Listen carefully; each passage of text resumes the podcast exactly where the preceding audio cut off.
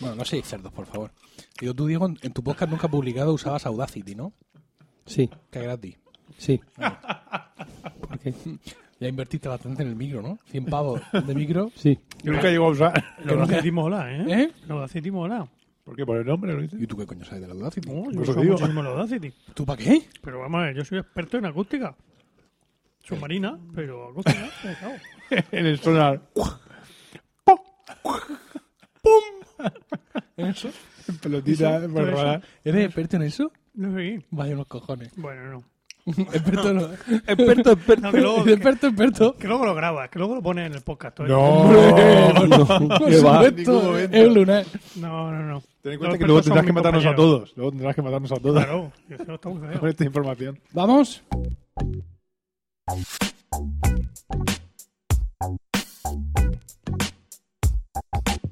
Bienvenidos a Están locos estos romanos, capítulo 5 del 20 de febrero de 2016.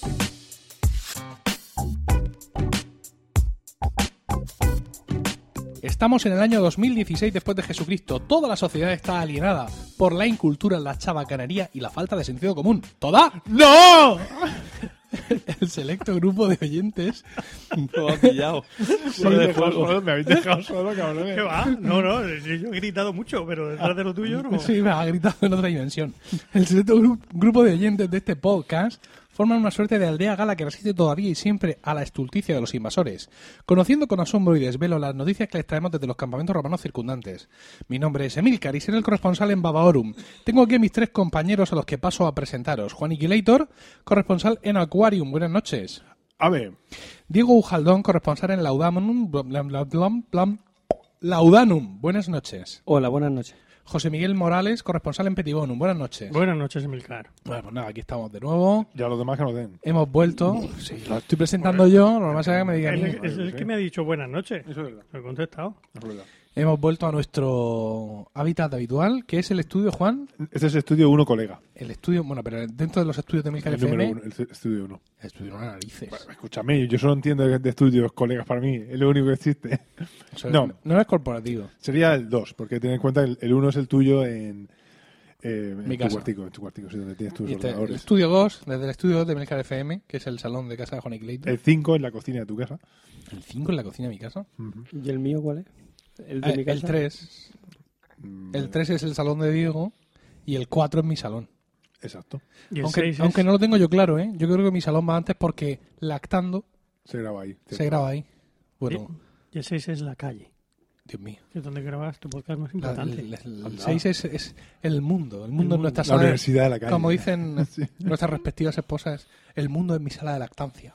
¿no? Ah, Vamos, el mundo es mi sala de podcast. Casi todo el rato, sí.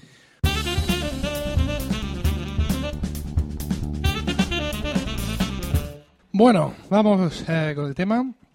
Os veo inquietos, estáis eh, eh, proveyendo de frutos secos suficientes para esta aventura de podcasting que empezamos hoy en el campamento de Laudanum con Diego Sogaldón, que nos vas a hablar de qué. De cómo ir a un, conci- a un concierto. ¿vale? Qué, qué maravilla. Ve- ¿Vestido? ¿Te refieres? No, o sea, cómo prepararse. ¿Es una ruta de Google Maps para llegar a algún tipo de auditorio? No, no, es cómo prepararse, o sea, para que la gente no se asuste. Ah, Ahora lo entenderé. Bueno, A ver, pues nada, esperamos ansiosos. Estoy expectante. Venga. ¿Qué hay que hacer? ¿Qué hay que hacer para ir a un concierto? Cuéntanos. Pues mm, lo primero que tengo que decir es que para ir a un concierto, de bueno, ir a un ¿Qué concierto... tipo de concierto? Claro, ahí está. O sea, yo cuando hablo de ir a un ¿Estamos hablando de concierto... un concierto de heavy metal? No, me estoy refiriendo a ir a un concierto de música clásica. Vale. O antigua. O romántica. Vale, vale. Quiero decir, de música mm, culta. O sea, música, Eh, ya eh. sea vocal o instrumental, pero lo que se conoce como música clásica. Bueno, eh, lo que estaba diciendo, que para un concierto, en un concierto puede ir todo el mundo. Eh, muchas personas, Bien, hay muchas personas, aunque creéis que no, que no van. Porque Esto va no- en contra del mito de que la música clásica es elitista. efectivamente, no van porque no saben, no tienen la información, saben ¿De cómo. cuándo es? ¿Eh? ¿De dónde es el concierto? Por ejemplo. Sí, no, quiero decir, dicen, "Mm, ¿para qué voy a ir a un concierto? Es que, claro, yo iré a este concierto, pero serán muy caras las entradas, Por ejemplo, sí. o cómo se saca uno un bono, no sé, será muy caro el bono. Entonces, mm, eh, mucha gente considera el concierto como un acto social ahí de la, de la élite, Bien. de las élites de la sociedad No insinuarás que hay gente que va a enseñar el que van ahí con pieles? efectivamente En que van con sus trajes oscuros y, y la- que se ve señores con trajes oscuros y cacatúas enjolladas no con su abrigo de piel efectivamente en pleno octubre con, con 30 grados pues bueno, está- estamos hablando evidentemente de Murcia, donde en octubre todavía no llevas camiseta interior. Entonces, lo primero, la- el primer consejo que doy para ir a un concierto de música clásica es tratar de intentar entrar gratis, ¿vale? Eh, Ento- Entonces, Colarse por la puerta. no, no, bueno, te hay muchas opciones. Una es la de col- concierto, ¿eh? No solo de... es una de eh, colarse por la puerta porque, mm, claro, cualquier la gente dice, ¿cómo se va a colar un señor que va a un concierto de música clásica? ¿Cómo se va a colar esto? Gente distinguida no se cuela. Entonces, a lo mejor el BDL pues te deja un poco mm, pasar. Porque cree que se te ha olvidado la entrada. No, es que lo tenías mirado. Pero vamos, ¿Esto está ocurriendo? No, pero... O sea, ¿Estás animando a la gente a que se cuele en los Sí. conciertos? Bueno, hay que intentar entrar gratis. Pero si no, bueno... Que tengas tu entrada. ¿Pero eso lo, lo pone en el guion o son las dos cervezas que te has tomado en la cena? No, no, no, no. ¿Lo pone en tu guion? Lo pone intentar entrar gratis. Intentar entrar gratis, pero a, ¿Cuántas veces has entrado gratis a un concierto? Digo, pero a toda costa, quiero Pero, decir. pero déjame que lo explique cómo se puede entrar gratis. No hace falta colarse. O sea, se puede hacer de muchas maneras. Ah. O sea, por ejemplo, se puede buscar a ese, ese mm, señor que, por ejemplo, tu compañero de trabajo o tu jefe de trabajo, que se sacó el abono por aparentar y que no le gusta y prefiere irse a cazar mm, gamos el, fin de semana jabalices. jabalíes el fin de semana, entonces, pues tú le dices, "Mm, pues la entrada que no vamos a utilizar, que no va a usted utilizar, me la puede pasar y, y así voy yo. De hecho, eh, Alberto Ruiz Gallardón, Que en paz descanse. sí, tendrá cosas muy feas, pero, pero una muy buena Las es que... en concreto.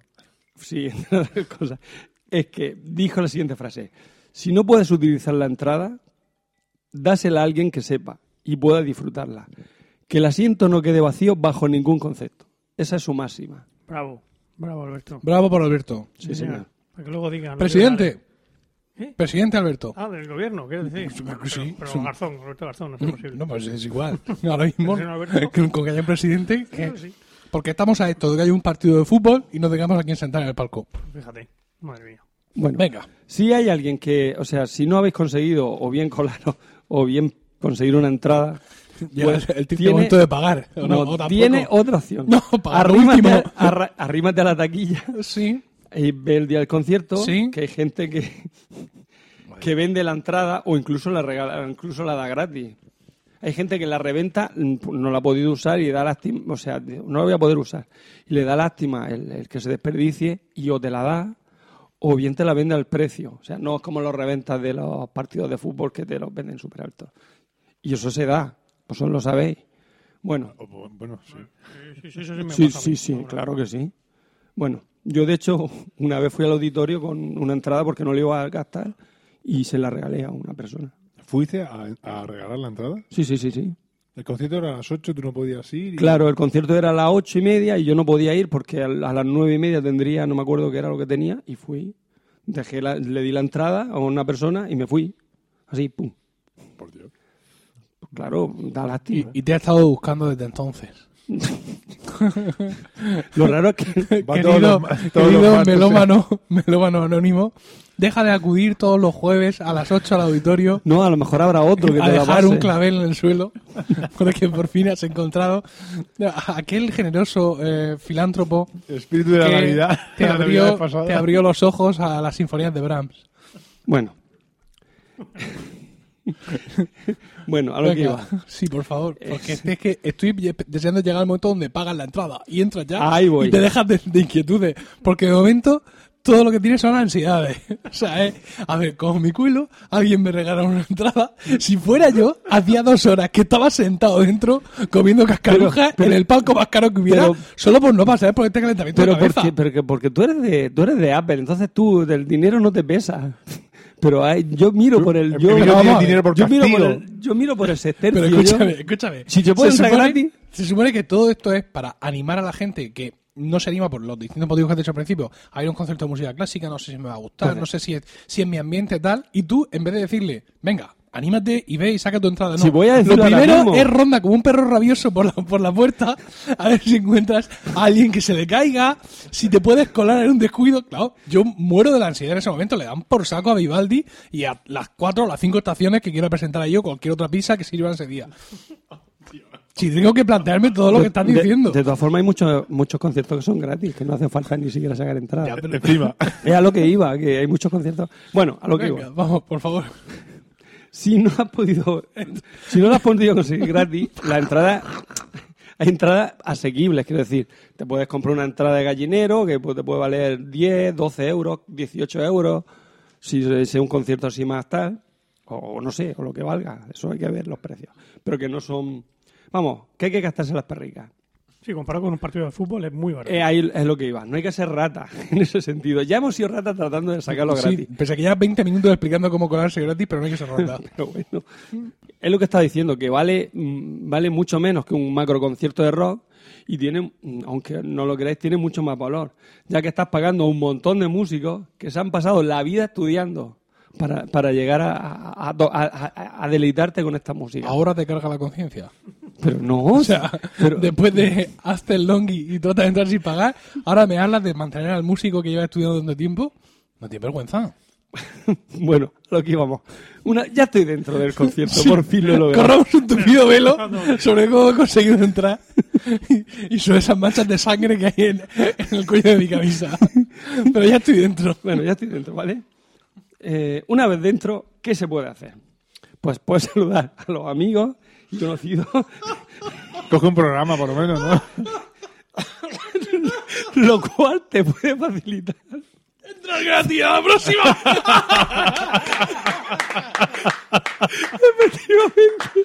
¡Bravo, bravo! Me gusta que tengamos... Estamos... en hay- ¿Sabes que hay cursos de enfoque? La gente paga cientos de, de dólares por hacer un curso que le enseña a estar enfocado sobre una cosa concreta. Y- Pero digo, José... Viene tú del WooCommerce. tiene, tiene centrada su vida en entrar gratis a los conciertos. E incluso aunque haya pagado por entrar, no... no Digo, desarrolla no se le va, no se le va de la, de la cabeza el querer entrar gratis a otro concierto Porque futuro. Él ya ha entrado en uno, ya ha entrado gratis en uno y ya tiene su mente puesta en el siguiente. Oh, por favor.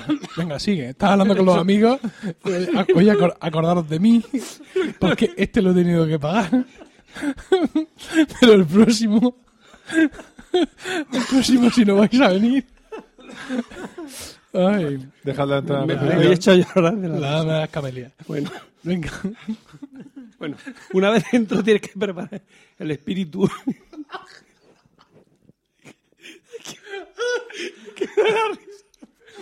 El espíritu. La colmena. Venga. ilusionándote con lo que vas a ver, ¿vale? Como dicen los ingleses. Como dicen los ingleses, lo que más me gusta del sexo es subir la escalera.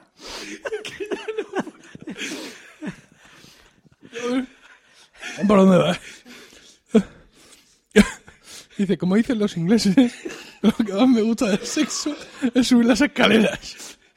Ay, Eso es por la ilusión, por la ilusión que te hace ir a un concierto o, o el sexo. ¿vale? ay. Vale, vale, vale. Venga, No sigue. No se quede el ingrediente principal. Ay, señor de la cama. Eh, no, eso no es una tontería, o sea, es ilusión, ya que la ilusión es, es el ingrediente principal cuando tú vas a un concierto. Tú te tienes que ilusionar, tienes que ir a un concierto con la ilusión de que va a haber algo grande, ¿no?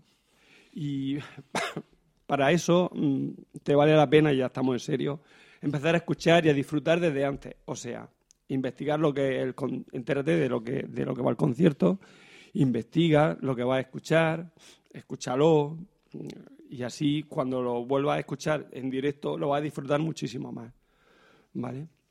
Eh, incluso lee sobre el compositor.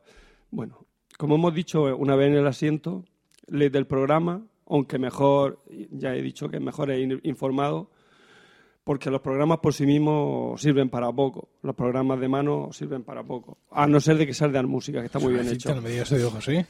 Este, lo- Pero tienes Lo- una gracia en el concierto sin conocer la obra. Que también puede. A ver. Que tienes tú vas a un concierto y vas a escuchar, yo qué sé, el Mesías, te lo sabes para atrás. Vale, pues te lo disfrutas. Está súper chulo. Vale, sí, sí, sí, efectivamente, efectivamente. Pero también tiene su gracia ir a un concierto en el que no conoces la, en el que no conoces lo que vas a Hombre, te, puede sorprender gratamente y, y- y ser una experiencia única. O pero puede, ser, o puede ser un, pestiño y aquí no hay pero que si es un pestiño es más seguro. Si lo has escuchado antes, el saber a lo que va y no... ¿Sabes lo que pasa? Que yo creo que nuestras cabezas ya no están formateadas para esa experiencia. El, a ver, la música clásica, que me corrija Diego, entiendo por clásica toda la música mm, clásica, como lo entiende el- el- la población El común civil, de los mortales, sí. ¿vale? Empieza a ser una cosa de concierto en el clasicismo, precisamente, ¿no, Diego? Sí. Es decir, a la altura de Mozart, Sí, ah, hombre, en el barroco había había conciertos, bueno, había ópera y tal, había, había teatro de ópera, pero lo que es un concierto, concierto no se da hasta el Bueno, pues eso. clasicismo. conciertos en el clasicismo, óperas en el barroco, y, y la gente está acostumbrada, digamos, en ese momento empieza a acostumbrarse a ir a esos eventos. Antes la música era incidental, era la música para la iglesia o la música para cualquier otra, otro evento. Entonces la gente, digamos, ese oyente del clasicismo del siglo XVIII, del siglo XIX, el, el amante de la, de, la, de la música, está acostumbrado a ir a un concierto a escuchar una obra nueva, ¿no?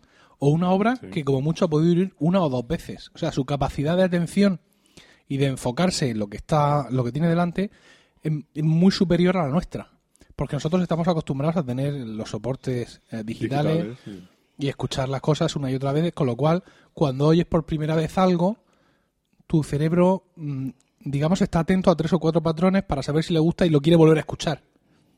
Sin embargo, el que va a un concierto en el siglo XIX, no Sus posibilidades no de su- volver a escuchar- escuchar son, pues, son, Claro, son reducidas, son con lo cual su- sus cerebros eh, están mucho más enfocados a la música.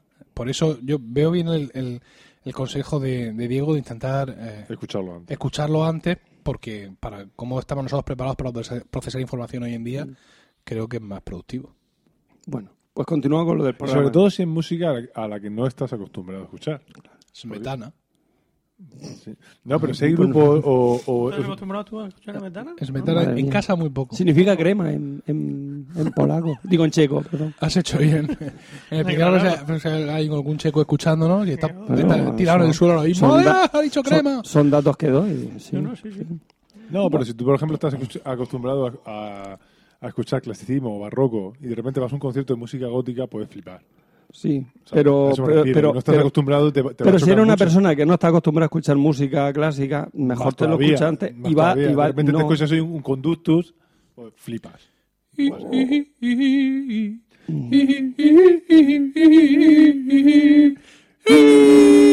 Dios, Toma saturación. saturación. Bueno, Para lo final que lo hemos hecho, No, sí. sí. mejor que haya quedado saturado. Oye, estoy oyendo por ahí un zumbido. Creo que eres tú doblando el micro. Es que a Juan le duele la espaldita. ¿Cómo Entonces, en doblando vez de el estar micro? sentado en una silla, estar en un sillón orejero sí, que heredó, heredó de su abuela de Alicante con, con una mm, batamanta con su batamanta que ya No, la. Y su- perdóname, la matamanta está ahí ah, detrás. y, su, y su mantita ele- eléctrica de La mantita en los calorífica. riñones. Venga, sigue bueno, Diego. a lo que íbamos. Sí. Que normalmente el, el que hace el, el, el, este, el programa de mano, a no ser de que sea una persona que con un fin didáctico, normalmente suele hacer auténticos truños, pesadísimos, que no sirven para que el que va a escuchar mm, la música y no la conoce eh, la disfrute. O sea, se hace para, para que el, el propio, la propia persona se regala los oídos. Se marca, se marca el rollo y es un, plomazo insoportable. Bueno, si no, si no, bueno, si no has seguido mi consejo y ha ido, ha entrado a pelo al concierto eh, y no y no la tienes todas contigo porque no sabes lo que va a pasar, te va a aburrir. Bueno, una vez en la butaca hay mucho entretenimiento. Por ejemplo, puedes contar los músicos, puedes contar los asientos vacíos, abanicarse con el programa o leerlo aparentando enorme atención, fichar a la tía que tienes tres asientos a la izquierda, dar una cabezadita, O al tío. o toser, o al tío, sí, o toser, toser frenético, frenético. Vamos, lo que hace todo el mundo que va a un concierto. Está claro. Es curioso la cantidad de toses que se generan cuando entre, entre pieza y pieza. No, no, La- sobre- la- eso es sobre todo entre movimientos. de Entre una- movimientos, de una es que misma hay una, una necesidad improba de, de toser. La música desarrolla una, una cantidad de, de molestias en el pecho impresionante. La No, gente, cuando la gente se, se pone como loca a aplaudir, ahí nadie tose. Nadie se le ocurre toser mientras están Aplaudiendo como loco. Y No, perdón. Que, que no se oía absolutamente nada. No, se esperan a que. Esos son los conciertos de auditorio. Luego están los conciertos de iglesia, los conciertos de, de coro, que no son en auditorio, que entonces lo que hay que hacer es abrir caramelos en la primera o la segunda fila, o, o hablar y comentarle a la gente que te deje pasar. Que por favor, oye, ven aquí, nena, que hay un sitio. Y todo esto al lado del director. O que esto está muy bonito y yo vengo todos los años. Sí. Aunque sea la primera vez que has cantado en tu vida en esa iglesia, el primer concierto que se ha hecho nunca allí jamás. Otra muy buena en las iglesias, cuando el concierto es gratis, es la gente que entra un ratico. ¿Sabes por qué? Porque mucha cultura, mucha cultura agota. ¿no? Entonces, no, no, sí, yo vengo, vengo un ratico, ¿no? Decía Enrique que el único sitio donde la, donde la pausa entre una parte y otra de un concierto se llamaba descanso, Descanso. era en España. Se ve que la cultura cansa entonces. Enrique era nuestro director de coro. Bueno, ¿Vas a hablar de cuándo aplaudir? mm, ahora, ahora va. Va, venga. Eh, Si bien. tiene ahí cuatro folios. ¿no? Iba, iba por el primero. Si te emociona lo que ves, ¿cómo lo tienes que expresar? No se puede decir olé en mitad de un melisma de la soprano. ¿No? No puede, no puede estar toda la noche chocando contra un colega de que, con, que lleva cresta como tú, que es lo que se haría en Hombre, un concierto de punk, de Hombre, música punk. No se puede hacer- de no se puede cresta hacer como tú. Ni encender- tú. Quiero decir, si tú eres, me refiero al que va al concierto de Ah, punk, Sí, sí. ¿vale? Mm. No se puede, no se puede encender tu mechero mirando al cielo y poner ojos de cordero de collado como si estuviera en un concierto de cantautor de esto de ah, ni huir despa- en- despavorido a la barra en el caso de que el concierto sea un coñazo, ¿vale? Con lo- que se puede, eso sí se puede hacer un concierto de rock y tal. Bien, solo oír, ver y callar. Solo se puede expresar con gusto, eh, con, con, con gestos imperceptibles si te está gustando. Pues, por ejemplo, mover la manecica, el piececico al ritmo de la música, eh, mirar, una, echarle una sonrisica a tu colega de al lado, diciendo esto está chulo. tal. Pero nada, nada de gritos, nada de levantarse y darle un abrazo al colega, ¡buah, qué bueno esto! tal, como si estuviera en los toros. Pero la gente Vale. no lo hace, ¿eh? La gente no lo hace, ¿no? Ni, lo, ni lo va a hacer Ni- gracias a ni nuestros lo va a hacer consejos. gracias a nuestros consejos. Claro, venga. Vale. Estamos, luego. estamos educando una generación. Vamos. ¿Qué puedes hacer? Pues le puedes dar una palmadita en la rodilla o un golpecito leve en el riñón. A ti no, porque estás con la... Con, yo estoy con la manta, estoy con la manta en los riñones y no tengo Vale. tontería. También puedes comentar sotoboche entre movimiento y movimiento en vez de dedicarte a toser. Eh, ¿eh? Entre movimiento y movimiento dices, "Hostia, qué chulo está esto. Y repito, en los conciertos de la iglesia, cuando sales o cuando te levantas, entre un momento y momento, no dar golpecicos con la puerta. Coger la puerta para que no pegue, que eso molesta mucho. Para eso lo mejor cuando vas a un concierto en una iglesia es llevarte contigo tu propio eh, rollo de fieltro. O sea, en el caso de que veas que la iglesia, que la puerta golpea, tú la recubres de fieltro antes y luego ya pegarlo por todo lo que quieres. Sí. Bien. Eh, y ahora vamos a los comentarios. Los comentarios largos hay que dejarlos para el descanso o en el final, ¿vale? Pero, claro, tú que no, eres- no estás preparado a comentar y te vas a tener que ver la tesitura, si vas con gente que sí sabe de música clásica, de comentar qué, qué te ha parecido, ¿cómo puedes comentar este... O sea, ¿cómo puedes comentar eh, a esta gente que sabe mucho más que tú lo que, lo que te ha parecido? Pues en, en, en romanoslocos arroba Emilcar FM, por Twitter, por Twitter arroba, ro- ¿no? No, te lo voy a decir. Eh, sigue fácilmente la siguiente. eh, eh, eh, eh, ¿Cuántas instrucciones son? Cuatro instrucciones. ¿Vale? Que son. Primera instrucción. Y ya con esto acabo, ¿eh? Ya con esto ya os podéis despedir. Primera instrucción. Ah, deja que hable primero los que aparentemente saben más. Descubrirá enseguida que es tan solo eso, apariencia. Aunque se sepa de memoria la enciclopedia británica, británica Britónica. británica. Su sensibilidad no tiene por qué ser mayor que la de usted. O sea, sé que porque el tío sepa mucho, no tiene por qué gustarle tener la- una sensibilidad hacia la música mayor que la que tú puedes tener. A ti te puede gustar y no saber cómo expresarlo porque es la primera vez que lo has oído y a lo mejor te pueden caer lagrimones, como a mí me cae. Como a mí me cayeron lagrimones la primera vez que escuché una partita de para violín de Bach que fue en Cariñena, fíjate tú. Y no porque hubiera bebido antes. me cayeron unos lagrimones. Fue espectacular, espectacular. Bueno, seguimos. Segundo ¿François consejo. Fernández? Sí, con François Fernández. Segundo, no lleve radicalmente a contraria a su contertulio. Aunque crea que está diciendo una solemne bobada, usted empiece con un estoy de acuerdo contigo, pero yo opino que ta, ta, ta. Eso es un viejo truco que ayuda a no ser muy, viol- muy violento, pero, pero también poderte oponer a, a la otra persona.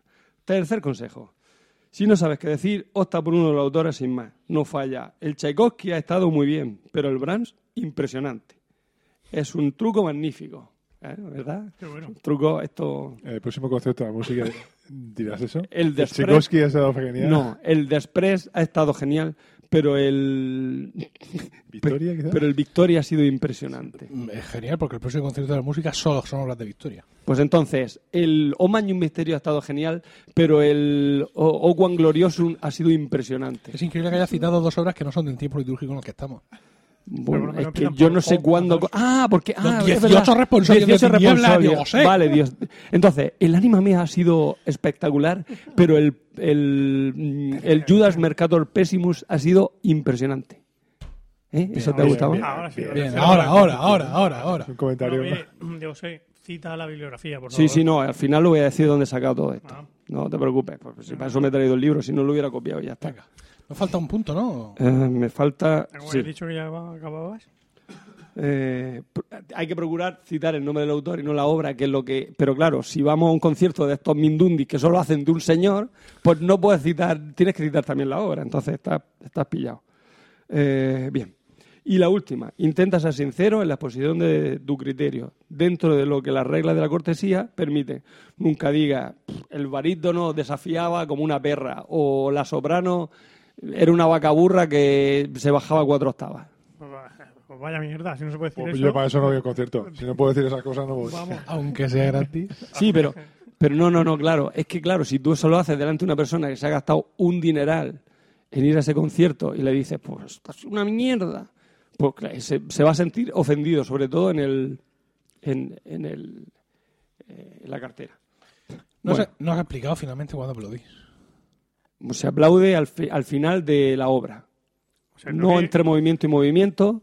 Y si es una obra corta, pues yo qué sé, si son motetes, por ejemplo, por poner un, son obras cortas, pues se aplaude al final de cada motete. La regla, la regla es sencilla. Se aplaude Si no sabes cuándo aplaudir, no espérate, aplaudas. espérate, espérate hasta que otro aplauda. Sí, sí. Y sobre todo, mm, espérate hasta que el director, si hay director, baja la Baje, mano. baje. Baja la mano. Porque si, si lo deja así a mí, si el director se queda a mitad, como algunos místicos que se quedan así como a mitad y no miro a nadie, con barba y gafas, pues, pues, y aplaudes, pues le cortas el rollo. Pero resulta o no resulta. Hombre, yo recuerdo ¿No vez, gusta cuando mantengo el aliento de toda la iglesia y les impido aplaudir? yo recuerdo una vez ¿Eh? en un concierto que una señora empezó a aplaudir y Emilio lo miró así, de soslayo hacia atrás. ¡No! La paró. Para el aplauso, así. He hecho la mano hacia atrás. Se la mano así. Sí, la gente no te ha visto haciendo oh. No, ya, ya, ya, efectivamente, es una pena que la gente no, no viera el gesto de Emilio y viera el diapasón brillando y ¡chin! Soy muy dramático para dirigir. Bueno, eh, estos consejos los he escuchado de un libro que se llama Escuchar, 20 reflexiones sobre música y educación musical, de ediciones Fundación Orquesta Filarmónica de Gran Canaria. y el en- autor es Fernando Palacio. Está en ebook. Hombre, Fernando. No creo. Qué grande, Fernando. ¿Por qué? No sé, a mí me la regaló Fernando Palacio el libro porque gané un concurso de, en fin, de descubrir. ¿De conciertos? Es que fue un, fui a un, a un, ¿cómo se llama esto? A un cursillo de estos de, profe- de profesores de música, de, de- de profesores de, de maestros de música. No, de primaria, era de primaria. Bueno, también había de secundaria, era de todo. Y puso una canción que era una parte de la variación de enigma. Y dijo, bueno, quien descubra este enigma, le regalo un libro. Y dije, son las variaciones enigmas de Edgar. Dije yo, claro. ¿Con esa voz? Sí, claro, como diciendo, gilipollas, no des más pistas que me van a quitar el libro. Y lo acerté, claro. Y le preguntó, ¿y cómo lo sabes? Y dijo él, porque soy un sabiondo. ¿No? No. ¿Tú tampoco, José Miguel? Espera, espera, espera. espera, Eso, espera. eso suena... No. No. No. no, eso suena a, a- ¿Cómo se llama esto? A Vicky Vikingo. No, suena a esto, ¿cómo se llama esto? A los de... Peppa Pig. Ah, Eh, Ah, Ed- Edmund Elephant. Edmund Elephant, sí, Es un perdón. Perdón, sí, sí. Es que nosotros lo vemos en inglés. Bueno, más que nada porque estaba preparando las oposiciones. Luego soy yo. Ahora. Ah, mucho mejor. Más que nada porque estaba preparando la oposición y estaba hinchado de escuchar música clásica. Y las variaciones de enigma son muy famosas. Mm. Ya está, ya he acabado. Escuchar. De Fernando Palacios. Pues no, no está en Amazon. No, claro que no. Ediciones Fundación Orquesta Filarmónica de Gran Canaria.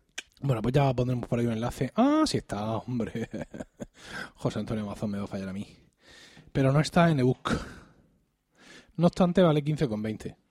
No está mal. Aunque en estos momentos solo hay dos en stock, lo cual me crea la misma ansiedad que si intentar entrar gratis a un concierto. ¿Hay más libros de Fernando Palacio? Ah, hablar de escuchar. Si es que es Fernando Palacio Jorge. Si me enseñan la foto, sí sé quién es, pero si no... No hay foto de aquí. De Pues nada, pues ¿qué vamos a hacer? Bueno, pues Pues ahí está, os con esto acabo pondremos el enlace eh, al librico este, que está muy interesante. Y continuamos con otra cosa. Para bingo.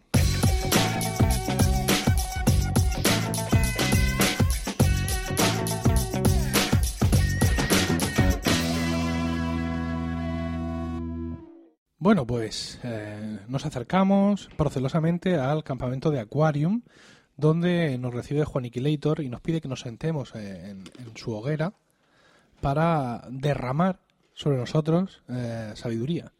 Porque, como he dicho hoy durante la cena, cuando nadie me podía escuchar, es imposible estar con Juaniquilator un rato y no aprender algo. Es, Eso has eh, dicho tú. Sí, eso he dicho. Ah.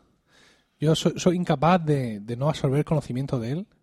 Eh, soy más sabio cada segundo que paso a su lado. ¿Qué nos ha enseñado hoy en la cena? Ah, sí, que la cerveza negra Ah, fue sí. fruto de un error. Que se quemó. Se, se sobretostó, entonces la vendían a un precio muy barato y por eso se hizo muy popular entre el La populacho. irlandesa. Todo esto ha venido a cuenta de una simple cena. Y se han bebido una guina y... Imaginaos ahora cuando desarrolle sobre vosotros todos sus conocimientos vastos Vamos. Cuando sí. digo vastos, quiero decir sin, sin refinar, de las ondas gravitacionales. Juan, Sí, bueno. eh, ilumínanos. sí, bueno, eh, sabemos que eh, esto ha estado sonando mucho estos días en, en los Lo medios. de sonando es un chiste ya, ¿no? Eh, eso es no parar con Juan.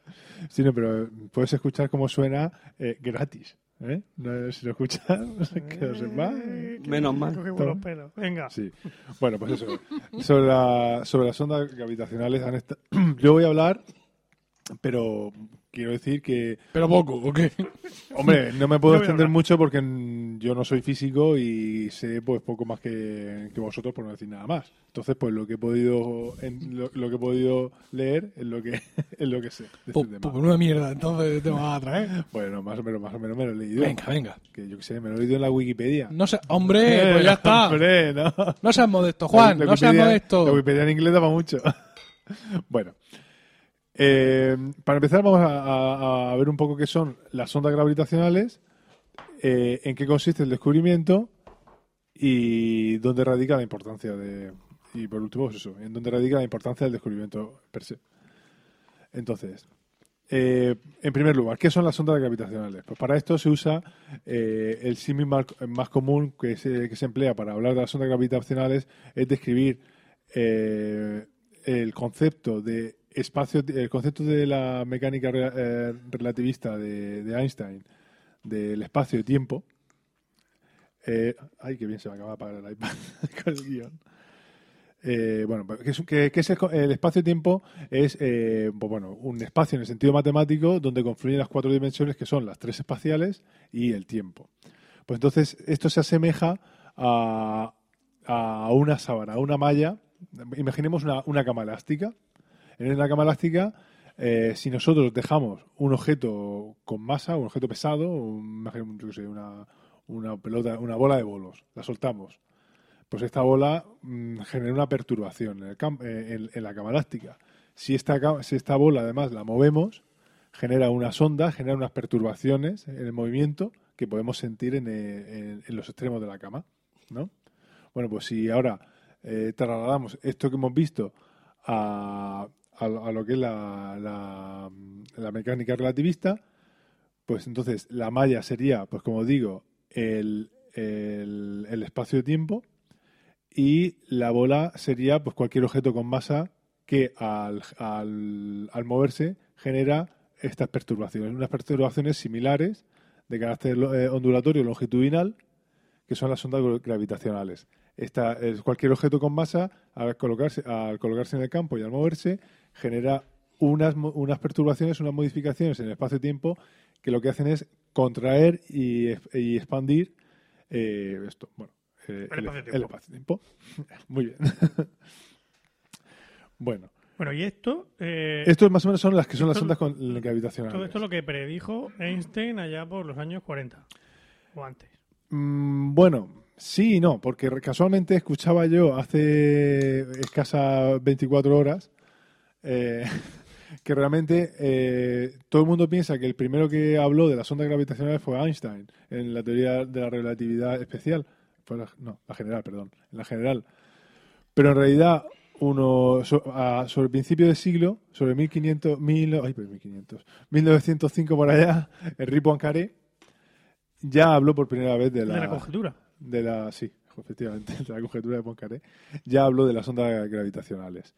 Y esto es una, aquí tengo que agradecer eh, esta reseña a Vicent del podcast eh, Geocastaway, que es tu podcast de geología. Hombre. Castaway. Castaway. Bueno, pues eso, que el primero que habló realmente no fue Einstein, como se está diciendo, sino que fue Poincaré. Vicens. Ah, no, Juan. Juan. Juan Carlos. Juan Car. ¿No? Sí.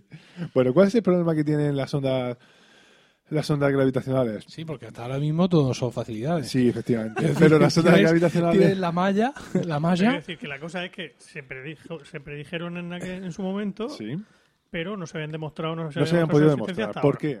Porque No son- existían las camas elásticas. Eh, ni las sábanas. mira, Tiene una amplitud, la, amplitud, la intensidad de estas ondas es muy baja y solo ha sido posible realmente en detectarlas eh, a través de eh, dos objetos de una masa brutal, como fueron, bueno, en concreto esto se, se ha detectado a partir de una de la colisión que tuvo lugar entre dos agujeros negros que tenían cada uno aproximadamente la masa de 30 veces eh, la, la del Sol. Y bueno, que esto tuvo lugar aproximadamente mm, mil, hace 1.300 millones de años. Ese día creo que tú todavía no habías sacado el email Caldeirle todavía. Por la mañana o por la tarde fue. Yo, Sabía que iba a caer, sabía que en cuanto le dijera a alguien iba a decir eso. yo pensaba que fue cuando tú chocaste contra, contra Emilcar bailando. Qué. ¿Cuál de ellas? ¿Cuál cuál de esas veces? En fin, el caso es que es solo, lo que vengo a decir con esto es que solo se pueden apreciar, son, eh, tiene claro, una- Eso pasó hace 1.300 millones de años, pero, Sí. se, ha, pero, Pero la, se ha detectado la ahora. onda ha llegado a la. Tierra ahora, ahora en septiembre, ¿no? Que es lo que tú comentabas antes. Sí. Sí. Bueno, en febrero, que es cuando se detectó en el Laingua. Eh, ¿Se ha detectado en febrero del año pasado? Eh, en febrero de este ¿O año. ahora? En febrero de este año. No, la- febrero de este año es cuando lo han contado. ¿Lo han contado? Bueno, ahora? vale. Pero lo mismo esto- me da. Ah, bueno, entonces ya, ya, ya realmente entre septiembre y, A ver, y pero febrero. lo que yo no entiendo es, ¿Qué no entiendo? si es una onda tan longitudinal que no se soporta a sí misma, tan, tan difícil de escuchar, ¿no sería más fácil chocar dos bolones aquí y prestar mucha atención? ¿O no? ¿O hay Y que callarse escuchar, todo. o hay que todos quedarse muy escuchar, calladicos, ¿no? o hay que escuchar dos agujeros negros que han chocado en Cadió hace 1600 billardos de años? Pues lógicamente la segunda. Es que no son 1600, son 1300. Pero no entiendo por qué. Pues porque si tú chocas dos bolas de bolos aquí al lado, la, Por la masa, vamos. Sí, efectivamente. eso es. la- el, el resto de, de, mm, fenómenos que se desarrollan, que se producen por ese choque, Sí. que tapan completamente la mierdecica que se produce con la... Es una onda- Claro, y sin Nos- embargo- Cualquiera de nosotros tenemos la suficiente masa como para producir ese tipo de perturbaciones, pero realmente eh, tiene que ser de tal magnitud. Sí. Vamos a ver, estos, estos dos soles de 30 veces el tamaño del Sol, pero estos dos soles no. Estos dos Agujeros negros sí. colisionaron y generaron una perturbación que es del orden de una bi- billonésima parte, de amplitud de on- de onda de esta perturbación, de una billonésima parte, o sea, 10 elevado a 9, porque Sí. estoy hablando en unidades americanas, Sí. eh, No, menos menos nueve. 9, eh, de la amplitud de un protón. ¿Vale? Madre Entonces, eh, tú Pensaba que ibas a poner otro ejemplo, en plan un peo, algo así que se un entendiera. eructo, no. ¿sabes? No, el- el- yo leí la comparación, era, si eh, comparado con la distancia de la Tierra al Sol, era como la milésima parte de un pelo, o algo así. Bueno, Ya, eh, pero no- realmente, A ver, esto cuando en donde se ha estudiado, a ver, me decís Es que que, esto se oye porque a- a esos dos- ese choque hace mucho ruido. sí, Hmm. básicamente. Y lo de mucho ruido en el quinto coño hace 1300 millones de años No, no, no, no, no. compensa el, el que tú y yo aquí hagamos un bump chest de eso. No, no. Entiendo que no. no. No, porque realmente no es que hay- haya habido extinción de, por el sonido con el tiempo, ¿no? No, eso no se, Se ha atenúa. detectado- eso no se atenúa, exactamente, no se atenúa. Es una- algo. Solo se pueden de- detectar cosas, pues de eso, una explosión de una supernova, eh, la, la radiación remanente del Big Bang, dos agujeros negros, como es el caso que, que petan. Eso es lo único que, que, que tiene entidad pe- por sí misma para poder ser detectado. Ahora, claro, mi- mi pregunta ahora es, ¿nosotros podemos morir por el choque de esos dos agujeros negros? Si nos tú pasas al lado. No, no, el que ya se ha producido. Ah, no, pero eso no. Ah, ¿no? Eso no me Pues si, nos ha llegado ahora el ruido, No, el ruido no, no, no, el ruido no. llega ahora una, es- una lengua de fuego. No es el ruido, no es la Dentro onda de expansiva. 20 años. No es la onda expansiva. y alguien dije, lo advertí. No es una onda de presión, tal cual. Es una onda gravitacional. Es un tipo de onda distinta. ¿Vale? Es. Sí, sí. No me mires así. Vamos a ver. Es como una, onda de radio pasa por al lado tuyo y tú no la notas. Sin embargo, una onda expansiva, de que a lo que tú te refieres, Sí, sí que rompe los cristales. O sea, Sí. cuando tuvo lugar esa explosión, sí. esa, eso generaría el efecto que, que generaría, pero bueno, ya, ya pasó. Y ya, pues, la onda expansiva Sí. energética, en este caso, que es la que a ti te preocupa, es la que, Sí, que te sí, efectivamente. Eso, esa, La lengua de fuego. esa, eso por aquí no pasa. Ya. Eso se desvía. O lo mismo pasó y nos generó. Y no, pues, no, no Somos hijos de ya estábamos, aquella ya estábamos generados. Sí. Sí. Bueno, Pues, ¿Quién sabe? ¿Quién sabe? Bueno, el caso es que estas ondas, de, estas ondas gravitacionales, pues eso, como decíamos, se había postulado que existían, se suponía que existían, pero no se habían podido llegar a detectar. Ya. Porque si no existen, ¿qué pasa? ¿Cómo que si no existen? Si no se la mierda la teoría general eh, de la relatividad. de- Estas cosas, de dices Einstein. tú, Era, era el único, el Dices único tú, puesto- algo tiene que haber mm, ahí que todavía no hemos podido demostrar para que esa silla no se caiga. Vale, digamos que esa No, sería la idea no, pero de de- las de- cosas que tú teorizas, pero que no puedes Sí, era, lo demostrar. era el último punto que quedaba por demostrar, de la, que quedaba por comprobar, perdón, de la teoría de la relatividad general de Einstein. Y demostrándolo, ahora entendemos o podemos demostrar que Ya ha dejado de ser efectivamente una teoría Ahora llegamos. Eh, para en de- en caramelos y niños, por favor. Sí, sí, sí, sí, luego, luego. Entonces, lo que tengo que decir, me estoy poniendo muy nervioso. ¿cómo de se, fútbol. ¿Qué pasa? Pues esto, que hasta hace muy poco tiempo, hace unos meses, realmente se puede detectar a través del LINGO. ¿Qué es el LINGO? Pues es... Lo de, eh, la, lo de la barra. bueno, el, el LIGO, LIGO o LIGO, como se escribe, es el, la- el Laser Interferometer Gravitational Wave Observatory, o dicho en español, el Observatorio de Interferometría Láser de Ondas Gravitacionales. Madre mía. ¿Vale? Esto es un centro, un observatorio que hay ahí en... ¿Suiza? ahí- Son no, dos, ¿no? Son dos observatorios que hay. ¿Son dos? Yo pensaba que era uno. Yo he visto Bueno, de hecho, ¿no? creo que la gracia de todo esto es que hay dos. que no han detectado. dos- No, tú estás hablando del de Canadá y el de Estados Unidos, que son dos observatorios creo que distintos. hay dos en Estados Unidos. Pero bueno, a ver. pero- Bueno, al final hay un, observatorio en un sitio que- de cuyo nombre no, no consigo acordarme. Mancha. Y, eh, no. y bueno, pues tiene básicamente una disposición de dos, dos túneles eh, en forma en disposición de L de 4 kilómetros de longitud. Entonces, pero esto- cada uno de esos túneles está como a, a 400 kilómetros del otro o a o 4.000 kilómetros del otro. Están muy lejos uno del otro. Pero bueno, lo que importa realmente es que eh, producen una perturbación en el campo y debido precisamente, bueno, quiero decir, pasa el rayo láser y eh, debido precisamente a la perturbación eh, gravitacional, a la pequeña variación en el espacio y tiempo, estos dos láseres no son iguales y se crean interferencias, que es lo que se ha podido detectar, gracias a la altísima precisión de estos láseres, según he entendido. Ya, Entonces, el problema está, bueno, el problema estaba con esto, es que, como decíamos, es que un tren que pase al lado ya te está creando una, una, una radiación, una radiación, no, una, Alteración. una alteración, una perturbación que te está molestando, que te está chafando eh, el, eh, el invento. Y esta ha sido pues, pero la si- primera vez que se ha Si podido. tú eso lo, Pero eso- pero- lo pero- contabilizas y lo restas, Sí, pero ¿cómo sabes tú que viene de un tren, que viene de un terremoto? coño, no pongas el ligo este en, mi- en un cruce de Laigo, trenes. laigo. Pero por eso, por eso, escuchadme, me dijo. Por eso la, No, la esto no me importancia- parece, de este tema me está sacando los nervios no me parece No te nada está bien. gustando nada. No me está gustando nada. Por eso lo que estoy diciendo yo de la importancia de que ha- hay dos. Que ah, la gracia es que lo han detectado dos a un montón Ah, ya, de kilómetros de distancia. no sé, me parece que eran 400, 4000, no sé cuántos. Que Eso han detectado exactamente la misma perturbación. Y ahí está la gracia. Que no ha podido ser un tren, ni ha podido ser nada Sí. que pasara a la vez Sí, en los dos se, sitios, sino que se ha eliminado, de esta manera se ha eliminado el ruido atmosférico, por decirlo de alguna manera, el Claro, ruido, tiene- el ver, ruido el- el- ambiental. la ¿Sabes dónde está? cuesta lo que cuesta porque tiene un sistema de péndulos de la leche para que no se note para que Ya, no le- para evitar no todo este interfiera- clase de efectos. ¿Dónde está? El Livingstone, supongo. Sí, ah, sí, me acuerdo, me acuerdo que vi lo de Livingston. Dije, ¿hago la broma o no la broma? No la hago. Bueno, Ha decidido no hacerla. no sé, se me olvidó.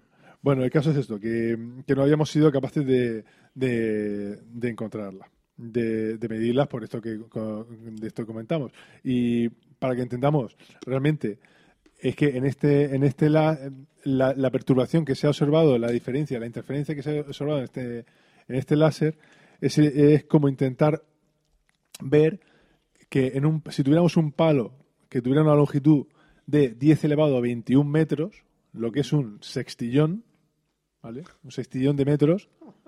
¿Qué es un sextillón? Es, o sea, eh, tenemos el millón, si vamos por la escala americana, millón, 10 elevado a 6, 9 billón, 12 trillón, eh, 15 cuatrillón, quintillón y 21 ya Sillón. Ahora me lo pasa sí. en, en no lo kilómetros. vemos, ¿no? Sí. Bueno, pues eso, una porra de metros, pues un quintillón de kilómetros. Fiu. Entonces, en esa distancia, en un palo de 10 elevado a 21, deberíamos detectar que se ha contraído o se ha expandido 5 milímetros. Eso, eso cuesta. Sí. Sí, Vale. no se- entonces no se sabe a qué velocidad viaja la, la onda. ¿o Sí, sí, claro que se sabe, porque Ah. son ondas... O sea, son cuenta ondas- 1.300 millones de años. para- no, eh, eso no lo he dicho. Las ondas gravitacionales realmente viajan a, a la velocidad de la luz también. Ah, vale. ¿vale? Entonces, bueno, pues esto. Lo, lo cierto y real es esto, pues que se ha confirmado y con esto terminamos de confirmar la, eh, la teoría de la, de la relatividad general, como decía. ¿Qué pasa? Es la ¿Dónde ley de la relatividad, ¿no? Por Porque si dicho está confirmado. eh. ¿Dónde radica lo importante de No sé. esto? Pues que gracias a esto, pues al igual que eh, podíamos ver estudiar el cuerpo humano simplemente, pues a lo mejor poniendo, pues, bueno, yo lo estudio, te pongo un, un cacharro y te escucho cómo, cómo suena el corazón. Bueno, luego resulta que además luego podemos Te hacer puedo medir la tensión, te puedo, te puedo medir la tensión eh, de- medir la temperatura. y luego resulta que te hago una, una radiografía de rayos X. Entonces, pues voy, cada vez tengo más información. Bueno, pues esto lo que pasa es que tenemos ya visto pues prácticamente todo el espectro electromagnético y ahora hemos metido un tipo de, de radiación distinta que no se conocía, que está por explorar y que puede dar muchísima, muchísima información sobre el, universo en sí. Y es pues lo, lo que más llama la atención, que es cómo se ha descubierto, cómo tuvo lugar el Big Bang, pues por el gran abanico de posibilidades que, que abre el poder ver, el poder ver este nuevo tipo de ondas que se ha descubierto que existen. Ahí es donde radica. Bueno, y luego, por supuesto, esto podría tener eh, podría tener aplicaciones industriales mm, todavía por descubrir y por desarrollar. Y, nada, bueno, básicamente eso ahí es donde radica la importancia de este experimento, de todo el abanico de posibilidades de, de todo lo, que se hable delante de, bueno, de nosotros, eh, de los físicos que lo estudian, eh, a la hora de poder descubrir nuevos fenómenos. Ya, ya te digo que esto es como pues como ver, como poder estudiar algo que se creía que se tenía completamente estudiado y de repente pues ponemos, no mira, es que además ahora te puedes poner esta gafas de tres dimensiones y en vez de verlo con dos, ahora vas a verlo con tres dimensiones. Pues claro, lógicamente aparece un campo delante, un campo de posibilidades delante. Y esa es la gracia. A mí lo que me ha gustado también es que eh, mm, después de que, de que todo el mundo esté diciendo pues eso, que hemos mm, aquí Einstein tenía razón, que si ha salido Stephen Hawking y ha dicho esto es muy importante y además esto confirma lo que yo ya dije también en 1970. O sea, que me hace gracia que este señor ya dice, no, pues esto ya lo decía yo. Si esto, si esto lo tengo escrito yo. Como las Maru de... Sí, sí, esto, esto te había dicho yo, tengo escrito ahí, ahí. Mira, si te vas ahí a Cambridge, donde lo tengo, entonces ya, yo, ya lo decía yo. Por eso es muy importante. Entonces, lo- bueno, la que ha dicho que es un descubrimiento revolucionario que tiene el potencial de cambiar la astronomía. ¿Vale? Mm. Y que listo ya, esto, esto es consistente con las predicciones que hice sobre los agujeros negros yo aquí en Cambridge en 1970. ¿Vale? Por cierto, este tema no lo habéis hecho tanto chistecico, ¿eh? Hombre, es que el tuyo da mucho más juego. A ver, Está eso. Emilio más calladito. podríamos hablar del Mi palo de- me está pegando caña. Pues no entiendo nada. Lo que sí os puedo digo. decir es que eh, la teoría general de la relatividad va a seguir siendo llamada teoría. o- Oh. Porque el concepto de ley para enunciados científicos es una cosa que ya no se hace. Que está pasado de moda. Aparte tenía... Se acabó con Newton. ¿Eh? Que se acabó con Newton. Ya se Sí, la sí, se le llama todo teoría. Mm, Esté confirmada o no esté confirmada. O sea, teorías confirmadas que entre comillas tienen que pasar a ley, no pasan a ley porque, porque no se lleva, prácticamente, por, por así decirlo. Pues eso. Pues Espero bien. que os haya quedado un poco más claro. Muchísimo. ¿verdad? Pero habéis estado escuchándolo en las noticias y no sabéis por qué era importante. Bueno, pues ya lo sabéis. Por Stephen Hawking. Por si- sí. Yo, ¿qué te diga? A ver, Veo aparte de mucha quedarte muy- igual que veo, mucha, entendido, veo mucha gente muy contenta y me alegro por ellos. ¿verdad? O sea, yo me alegro por el karma, porque hay Pero un vamos montón a de ver, gente tú, diciendo, "Puf, tú no has esto lo cambia todo. Y yo, ostras. Pero tú pues, no has entendido lo que yo te he dicho, lo que yo acabo de explicar, o tú no has entendido mm, la gracia de esto dónde está. A ver, No, eh, no he entendido tu pregunta. efectivamente. Lo que decirte. Sí. ¿Tú has entendido lo que yo he explicado o No. No. No y no. No, no, O sea, ni he entendido lo que has No explicado, ni entiendo la importancia que tiene esto. Pero te lo acabo de decir, pero porque esto permite ver, pues lo que te he dicho, tú imagínate que tú estás viendo todo, toda tu vida, estás viendo en dos dimensiones. Y de repente te ponen las gafas de tres dimensiones Sí. y puedes ver que hay una profundidad brutal detrás. Ah, todo lo que te por delante. No te Pues, das cuenta que sigo viendo en dimensiones. Que a mí no me ha afectado este descubrimiento. Bueno, a ti personalmente no, pero no seas tan, tan reducido, mi tío, no seas tan, tan cerrado, tan obtuso. No seas tan obtuso. Ah, Vale. No lo sé. Pero eso se pueda, o sea, yo no creo que eso influya mucho porque nosotros no vamos a poder movernos de, de la dimensión en la que estamos. O sea, el tiempo, quiero decir, Pero no podemos cambiar el... A ver, si la, la gracia de esto es que nos va a permitir conocer mucho mejor el universo de lo que lo conocemos hasta ahora. Sí. Hombre, sí. pues haber empezado por ahí. Pues sí. Porque en casa muchas veces hemos hablado, ay, ojalá pudiéramos conocer mejor el universo de lo que conocemos. ¿no? Sí. Y al final siempre acabamos discutiendo sobre qué vamos a hacer esa noche, pero claro, ahora con esto, nuestra posibilidad de conversación se, se amplía amplía, se eh, enormemente. A lo mejor te dicen de qué planeta viene, viene Emilio. Quiero decir, la alteración lo de espacio-tiempo es tan minúscula que no nos afecta a lo Digo, esto cuando lo O sea, anunciaron... ¿Se puede lograr que esa alteración de espacio-tiempo sea tan grande como para afectarnos? Porque a mí no me afecta, quiero decir. Pero ¿por qué Una onda afecte? Sí, teóricamente una onda gravitacional podría provocar... Hace que corra más el tiempo. Sí, dicen que incluso podría hacer caer O que vaya para atrás. esas cosas, ¿no? ¿Cae qué? Caer satélites. Satélites... Esto ya se está poniendo un poco chungo. Claro, Sí, quiero decir, Dios esto es, mío. esto es un, un- dos agujeros negros pequeñicos, porque Parece un 30, chiste esto, 30 ¿no? veces... Estos son dos agujeros negros. ¡Estos son dos agujeros negros! ¡Instalan un agujero negro! En el cuadrante de Cachopea. que no sé si son muy grandes o muy pequeños, de, en 30 veces el tamaño del Sol, tampoco me parece muy impresionante. Pero bueno, Joder. porque el Sol es una, es una estrella pequeña. Que, Es nada, que, sí. a José Miguel necesitas eh, Yo, impresionarlo con magnitudes cósmicas. Yo no sé la- las estrellas, los agujeros negros que tú frecuentas, pero vamos. Pero bueno, Si él te contara sobre los agujeros José Miguel negros. tiene un pasado, ¿eh? pero que a lo mejor, con- yo qué sé, o sea, hay otro tipo de colisión que provoca una onda mucho más grande que sí que puede llegar a afectarnos de alguna manera. Físicamente, quiero decir. Pero lo que tú- lo de tú estás hablando de afectarnos de poder sacar provecho de las ondas gravitacionales. Sí. Más O, allá. o- o- de, o- o de que las ondas gravitacionales mm, afecten nuestra vida. Quiero decir, en el sentido no que se caiga un te están satélite, afectando continuamente en el sentido de sino que tú que, estás. que tú- corra el tiempo de manera diferente. No, que vaya para atrás. Pero es, es distinto. O para adelante. O... Tú lo que quieres es sacar provecho del hecho. de- del hecho Tú lo que quieres es colarte en los conciertos. quieres que. de tener- Los de conciertos tener- de Bach. Él quiere tener el tiempo Claro. ¿Para qué? para colarse en el concierto. Y No, luego pues, que vamos a siga ver, no se trata de aprovechar eso, de, de Mm. aprovechar la contracción o dilatación del tiempo Vaya. o del espacio, en este caso. Se trata simplemente de, eh, de conocer esta nueva radiación que se ha comprobado que existe e intentar estudiarla y, y ver cuál es, eh, ya te digo, pues eso, la tercera dimensión que, que, te estaba- que- que decía antes que, que existe y a partir de ahí eso te permite... No la cuarta. O la tercera, No, quiero decir. en el ejemplo que yo he puesto, en el ejemplo que yo he puesto, Emilio lo decía, lo, lo de las dos dimensiones y de repente te pone una tercera dimensión para Mm. ver.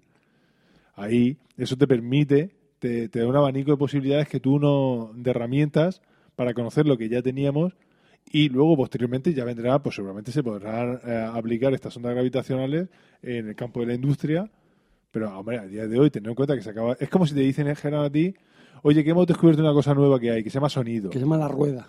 No, pero te dicen, se llama sonido. Y dices, ah, pues mira, y, y a mí el sonido este para qué me sirve. Pues espérate, hijo, que acabamos de decir hace unos meses que las hemos descubierto. ¿No quieres a- poder, poder aplicarlas ya? Vale, vale. Bien explicado, bien troleado. Total. Tiene un bien. Retírese. Continuamos para Bingo.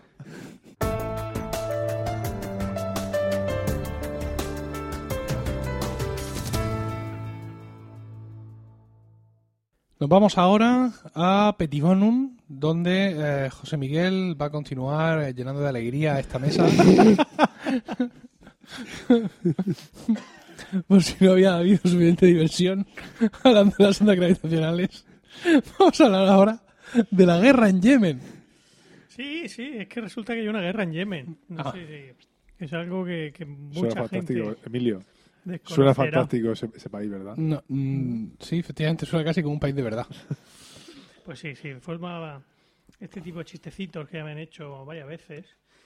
Eh, Noso- nosotros mismos. nosotros sin ir más lejos, pues viene a, a, a demostrar, Corroborar, sí. a corroborar lo desconocido que es el que es este caso. Todo el mundo sabe que hay una guerra en Siria, todo el mundo sabe lo que está pasando en por el norte, pero no sabemos lo que está pasando en, en el sur de la península arábiga. Veo que está Emilcar ahí con el Google Maps intentando encontrar dónde Localizar está. Yemen. Apple Maps. Apple Maps, madre mía, qué humor. Bueno, Yemen está al sur de la península arábiga, ¿vale? Todos tenemos, tenéis en la cabeza la lo que les viene siendo la península arábiga, ¿no? Yo sé Sí, Por el ¿eh? tacón. Por el El tacón, la- Rojo, ¿eh? el Golfo Pérsico, ¿Por el tacón o por el otro lado? por la el, punta. No, por por el el lado de África. La punta. por el lado más cercano a Somalia. Vale. ¿Vale? Lo que es la costa de abajo de la península Sí, por el tacón. del sureste, la costa sureste de, de la península arábiga está dividida en dos países. Yemen en, la, en el sur y Omán en el norte. mm. Bueno, pues ahí en Yemen ahora mismo hay una guerra espantosa, en la que básicamente eh, Arabia Saudí se dedica a machacar a, a las pobres gentes de aquí de Pero porque son chiíes, bueno, ahora lo vas a explicar tú. Ahora voy a explicar un poquillo. ¿Te vas a meter en todo eso? ¿Eh? ¿Te vas a meter en todo eso? Habló quien pudo. Madre mía. Yo, ¿Sabes? ¿yo qué quieres que te diga? Prefiero escuchar lo de Yemen que lo- la, el sillon- la sillonésima parte de un pedo. Yemen se puede ver las fotos. jodas. Que no, a ver, que no me voy a meter tampoco en... No, no, tú te metes lo que te quieras sí, meter. tú te metes lo que tú quieras. Y, eh, aquí- aquí el estoy loco que se calle. súper interesado, de hecho. Tú te has remontado 1.300 millones de años. Yo me voy a Sí. remontar a 1990. ¿Tienes ya previsto que nos vas a aterrorizar en el próximo programa, Juan? Por supuesto. Sí, a- anticipanoslo, que como No, si fuera... no, no, sí, no, no. para que como si fuera un concierto vayamos recopilando ya información. para no quedarnos con cara, De con cara de cuarentón entrando en Snapchat mientras hablas. Os, sorprender- os sorprenderé a todos. Os sorprenderé. Seguro. ¿Puedo ya? Sí. Sí, por favor. Bueno, Es que era el, era el post-troleo. Es como, como el, el afecto post-coital, pero en troleo a Juan. Ah, mira. Sí. sí. Pues eso. Resulta que en el año, en 1990, pues se unieron Yemen del Norte y Yemen del Sur. Entonces estaban divididos y aquel día pues se, se, se unieron y el presidente que era del norte, un tal Saleh, ¿vale? Yo me quedo solo con la última parte porque tiene muchos IMRI y muchos, muchos nombrecitos delante, pero al final acaba en Saleh. Pues era el presidente del norte y se convierte en presidente Jerusalén. Sí, ese. Se convierte en presidente de, Sionista, de- maldito. de- de Yemen, de todo ¿no? Eh, ya al, al poco, ya en 1994, empiezan las rebeliones del el sur, empieza a, rebelarse porque contra lo que considera una marginación por parte del norte, el norte nos roba, estas cosas, Sí. y se, se forma, pues, hubo una guerra civil en la que ganan los del norte, de manera que gana Saleh. Y el... Entonces, cuando entra en juego una, una secta, una secta chií, que se llama los Uzis, con H, los Huzis, o no sé Uh. cómo se pronuncia, también de la zona de la zona del norte de Yemen, ¿no? Pues en 2004 se cargan al, al fundador de, de esta secta. ¿no? Y es cuando empieza la primera guerra de seis que se forman entre el que era el presidente, el tal Saleh este, y los Houthis. Pues eso, entre 2004 y 2009 se desarrollan todas estas guerras. O sea, vamos, Yemen no es que fuera ningún, no, haya- no ha sido precisamente un paraíso de, de paz, Un remanso de paz. un remanso de paz en, en- en este siglo, pero, pero precisamente la- en, este año, en 2009, cuando Arabia Saudí empieza a meter baza. ¿Vale? Porque en, en los saudíes son...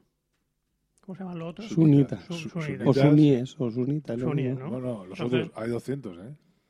¿Qué? Que hay un montón de... Ya, bueno. Ya, sí. No, y lo- pero la- las dos principales ramas son chiíes y suníes. Los sufis son una secta de los chiíes. ¿no? Pues ya en el 2009 es cuando empieza Arabia Saudí a meter baza aquí y a empezar a cargarse chiitas entre, con, con los, los houthis estos, ¿no? Empiezan a bombardear zonas del norte de Yemen, que es la que eh, eh, está en frontera con Arabia Saudí, que comparte la frontera con Arabia Saudí. En 2011 llega todo el tema este de las primaveras árabes y tal y cual. Y también se oyó, no sé si lo recordáis, en, en, en 2011 Sí, se sí. oyó, se oyeron, ahí- allí también hubo movidas que consiguieron hacer que derrocar al, al presidente, al Saleh, este que era presidente del año 90. Ya Bueno, pero llevaba- esto fue en Egipto, ¿no? ¿Te refieres? No, no, no. En Yemen. Esto fue en Yemen también. O sea, en Egipto. Pasó, pasó en, en Siria también, empezó todos los En líos. Túnez, en Libia. Pues en Yemen también. Y consiguieron derrocar a, Saleh. a Saleh. Y eligieron a un tal Hadi. El presidente. ¿Aunque? ¿Aunque? Hadi se Hadi. llama. Hadi. Hadi, H-A-D-I, Hadi. Ya entonces, eh, Amnistía Internacional empieza a denunciar las violaciones de derechos humanos contra los contra secesionistas del sur. O sea que pese a que se eligiera democráticamente este señor, pues sigue siendo un poco un poco desastre el gobierno allí. Y pese a que también había terminado ya la sexta guerra contra, contra los Houthis, pues se reaviva el conflicto con los. El caso es que los Houthis parece que han espabilado y, y en el eh, para el año pasado, hace dos años, para 2014, pues han ido avanzando hacia el sur. Recordemos que los, los Houthis eh, controlaban el norte de Yemen, pues van avanzando hacia el sur y controlan, toman la capital, la capital de, de Yemen, Sanaa, que se llama. Sí. El año pasado ya consiguen disolver el Parlamento y, vamos, expulsar a, Hadi, al presidente Hadi. ¿Y qué hace Hadi? Pues eh, pide ayuda a la coalición de estados árabes y se exilia a Arabia Saudí. Y, pues claro, estos, Arabia Saudí encantada de, acudir en ayuda de su amigo Hadi y sobre todo de machacar chiíes, que es lo que, es lo que ellos les pone. Y pues, claro, pues el, el conflicto pues se, extiende por todo el país. Y en esas estamos ahora mismo. Las dos, las dos frentes del conflicto son los Houthis y los oficialistas del, del Tal Hadi, a los que apoya la coalición internacional liderada por Arabia Saudí, en la que están pues el resto de estados árabes, Egipto, Marruecos, Kuwait, Qatar y otros países eh, como Estados Unidos y, y el Reino y el Reino Unido que no dan apoyo militar directo, pero que sí que apoyan logísticamente y con y con, con inteligencia. ¿Qué llevamos con esto? Pues más de 2.000 civiles muertos en los últimos años, ¿eh? no estoy hablando de, desde, el año, desde el año 90. Pero, pero en Yemen hay ahora mismo algún alguna forma de gobierno. Ahora mismo... Quiero decir, los, re- los rebeldes que derrocaron aquí al amigo Hadi y lo mandaron a tomar viento, sí, llegaron a formar un... O sea, hay una legalidad, por así decirlo. Mm, ¿Hay una declaración de guerra de Arabia contra Yemen? No, no, no. ¿O hay un estado, digamos, de teórica guerra civil? Claro, hay un estado de guerra civil. Ahora mismo están los, Ya. los Houthis que, que, que controlaron, que controlan la capital o controlaban la capital y, y disolvieron el parlamento. Y el presidente, el último presidente que se eligió democráticamente, eh, está huido en Arabia Saudí. Estos, lo- los Houthis, pues montaron, montarían su su gobierno como pudieron. Pero llegaron a poder controlar todo el país. Es decir, derrocado el presidente no, no, Hadi, no, no, no, no. no, no, no, no está, no está, no que- se va. Claro, que digamos que la, la guerra se quedó abierta, aunque ellos derrocaron al presidente y disolvieron Claro. el parlamento, la guerra se quedó abierta, que es el- la, la mejor manera de que Arabia Saudí y el resto de países coligados, Este, digamos, se inmiscuyan, ¿no? Exactamente. Sí, dentro del, de Yemen, pues hay regiones que están que están dominadas por por los fieles a, a Hadi, hay secciones dominadas por los Houthis, hay sec- sectores que están diciendo nosotros dejarnos en paz, no queremos ni uno ni otro, pero vamos, que está hecho un solar, no viene siendo un solar. Eh, ¿Cuál es la, la, la chicha de todo esto? Pues eso, que Arabia Saudí, en la coalición liderada por Arabia Saudí, que no solo Arabia Saudí, se está dedicando a machacar a población civil utilizando armas que le vendemos los europeos. Que esas armas eh, en gran parte son vendidas por España. Bueno, por Europa y. Por- en gran y parte, en- en- principalmente son vendidas por Estados Unidos y por el Reino Unido. ¿Vale? BAE, por ejemplo, le está vendiendo continuamente BAE Systems, que es una empresa, la empresa británica más importante de armamento, le está vendiendo continuamente eh, aviones, material de artillería, de todo tipo, a Arabia Saudí.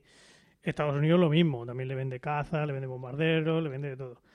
Y ahí es donde entramos nosotros, España, que ahora mismo está a puntico de venderle, no sé si son cuatro o cinco fragatas, Navantia, la, la empresa pública española de, del astillero público español, que está a puntito de firmar un contrato con Arabia Saudí eh, para venderle cuatro o cinco fragatas, que claro, las- vendrían que las están estupendamente. Las están pintando ahora mismo, ¿no? Sí, la están peinando. Vendrían estupendas para cogerse el barquico por la costa y, y bombardear la parte del sur, que es donde más problemas tienen ahora esta gente. Supongo que eh, los rebeldes Mm, yemeníes, mm. ¿no? Los, los he llamado Los los, Houthis. los Houthis, eh, cuentan con Irán. Claro, sí, supo- tendrá algún tipo de, de apoyo, pero no es tan fácil. El apoyo, que, le- que le llegue el apoyo desde Irán, Sí, sí, sí. porque eh, Yemen está. Sí, tiene que pasar por Oman. Claro, hay que pasar por lo mano por Arabia Saudí. Mm. Y por mar, pues claro, Irán no tiene mar. Sí, el tema es que Arabia Saudí podía estar empezando, digamos, una, una peligrosa huida hacia adelante, porque realmente, mm, eh, bueno, mucho se ha dicho, digamos, del- de, de lo que es el, el- el Estado de, de Arabia Saudí, que no es realmente un Estado, ¿no? Mm. Eh, mm, quiero decir, es una cosa medio rara, no es una especie de nación artificial, pero que básicamente es una familia real, por así decirlo, o una gran tribu, ¿no? Que, con, que tiene apaciguadas y controladas a otras muchas tribus, pero todo esto en refinado, ¿no? En, en túnica blanca Eh, bonica y con zapato negro, Claro. en vez de en, en la cabeza. Claro, cuadrado. en vez de en, en camello piojoso y que Kalashnikov en ristre, quiero decir, porque hay otros países árabes que desgraciadamente pues todavía tienen estas formas de, de funcionar. Entonces, eh, cuando comentaste esto que, que está- o sea, cuando nos comentaste que ibas a sacar, a sacar este tema, buceé un poco porque recordaba que hacía unos días había eh, leído un artículo al, al, al respecto y el tema está en que a Arabia Saudí se le puede estar un poco revolviendo el gallinero dentro. ¿Por qué?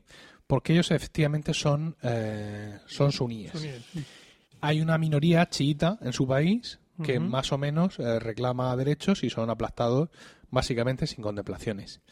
Sí, luego tiene 49 aquellos que fusilaron el otro día, bueno, fusilaron o Mm. ejecutaron de cualquier manera por ser opositores. Sí, luego tienen sus propios problemas internos a la hora de repartirse prebendas, dinero, es decir, es un sitio básicamente corrupto, con una familia real que cada vez es más grande y tiene más bocas que alimentar y más eh, sed de poder que saciar.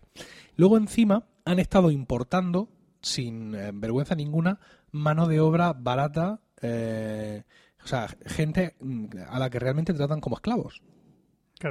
Pero decía este artículo, que lo, lo he estado buscando, pero no, eh, no lo he terminado de encontrar el párrafo exactamente porque era interesa- interesante leerlo textualmente, que ha llegado un momento en que estos, estos suníes, esta mayoría suní, ya ha dejado de ser mayoría dentro de su propio país. No en, en defecto de los chiíes, sino en lo que es en relación con toda esta mano de obra barata, miserable, que viene del resto de África, que viene de India y que viene de muchos sitios. Entonces, entre eso, la caída del precio del, Petróleo. del petróleo. El, siguen contando con el apoyo, evidentemente, de, de Occidente, ¿no? Porque mm, siempre Arabia Saudí ha sido como una especie de, de policía de la zona, ¿no? Ha sido el, el, el- el gran amigo, ¿no? Que decía nuestro rey Juan Carlos, ¿no? Eh, mi, mi hermano, mi hermano. Entonces ahora mismo se les está No, pero revolviendo... eso lo decía de Marruecos. No, evidentemente. Mohamed, ¿no? Se les está revolviendo un poco el gallinero, con lo cual ellos tratan de azuzar, digamos, que esto lo han hecho siempre. Es decir, Arabia Saudí siempre eh, ha jugado con, con crear inestabilidad en Oriente Medio para asegurarse su supremacía como gran aliado de, de Occidente y que no le tocaran mucho los bemoles. Mm. Y en ese sentido, como tú bien has dicho, el- el- los conflictos internos en Yemen le han venido espectacularmente. Porque es una manera de mantener el avispero eh, vivo. Revuelto. Efectivamente, es por el mismo motivo que también está participando en, en la guerra de Siria y en todas estas historias. Lo que pasa es que, claro, en Yemen lo tiene más fácil, porque, Está, está en casa. porque claro, está en casa y aquellos son dos matados. Eh, En, en otros, en otros campos de batalla hay más problemas, pero aquí lo tiene... De todas maneras, no quisiera yo que el- eh, da- dar la impresión de que los Houthis son los buenos, ¿eh? Porque aquí, hijos de puta y Aquí lo, lo- el- todos los bandos. el- claro, el problema es la población civil que está en medio de unos, unos eh, fanáticos que son los Houthis y otros fanáticos que son los de Sí, lo que la pasa es que coalición unos- internacional. la diferencia está en que unos son fanáticos y los otros son muy fanáticos. Quiero decir, eh, ¿no? Bueno, yo creo que el, te- el nivel de fanatismo está ahí, ahí. ¿no? ya, pero unos son más radicales. Unos Y son musulmanes y otros son más o menos, ¿no? No, yo creo que el tema de la radicalidad no va por ahí la cosa. ¿eh? Es- ¿Pero El te problema refieres, aquí te refieres en el caso civil. concreto de esto o, Sí, o- o entre el caso- ellos no, no, me o refiero- entre me todo ese tipo de sectas que hay por allí? Estoy hablando de Yemen en concreto. Vale. ¿vale? Que, que siempre parece que habla de los rebeldes y, o- o el- en, en el caso de Siria, por ejemplo, que se habla de, de Al-Assad y los rebeldes sirios, que eso también habría es un tema que, que habría que hablar con calma, ¿no? Pero que siempre vemos como a los rebeldes sirios los vemos como los buenos frente al malvado Al-Assad. Pues aquí no es tan, no es tan maniqueo el asunto, ¿no? Eh, los Houthis son unos cabrones, los de Arabia Saudí son otros cabrones, el problema aquí es la población civil que está en medio, Como en todas las guerras como civiles. en toda la guerra civil. Tenía que haber subrayado el, art- el artículo porque ahora que lo estoy así revisitando rápidamente hay algunas frases que, que se me quedaron y decía que si el, el precio de la lealtad, refiriéndose digamos a toda a lo que es la, el gran conglomerado de intereses dentro de las familias saudíes, no solo la real, sino todo todo digamos todo el movimiento de familias importantes saudíes y de y de jeques, jeques. subjeques, etcétera, dice que si el precio de la lealtad sigue subiendo, eh, la monarquía de Arabia Saudí puede caer pronto en la insolvencia política. Es decir, que eh, y que ellos juegan, como, como muchos gobiernos to- totalitaristas, con estas, digamos, excursiones exteriores para hacer un llamamiento al patriotismo y a, ¿sabes? A todas- no podemos dejar que estos chiíes del sur eh, tal, porque si dejamos que Yemen caiga, lo siguiente será Rijal. Aunque Claro. está a tomar por el culo arriba y con un desierto precioso, por cierto, por medio. Sí, ¿verdad? ¿no? Mm. Y por fin todo esto es nuestro, ¿no?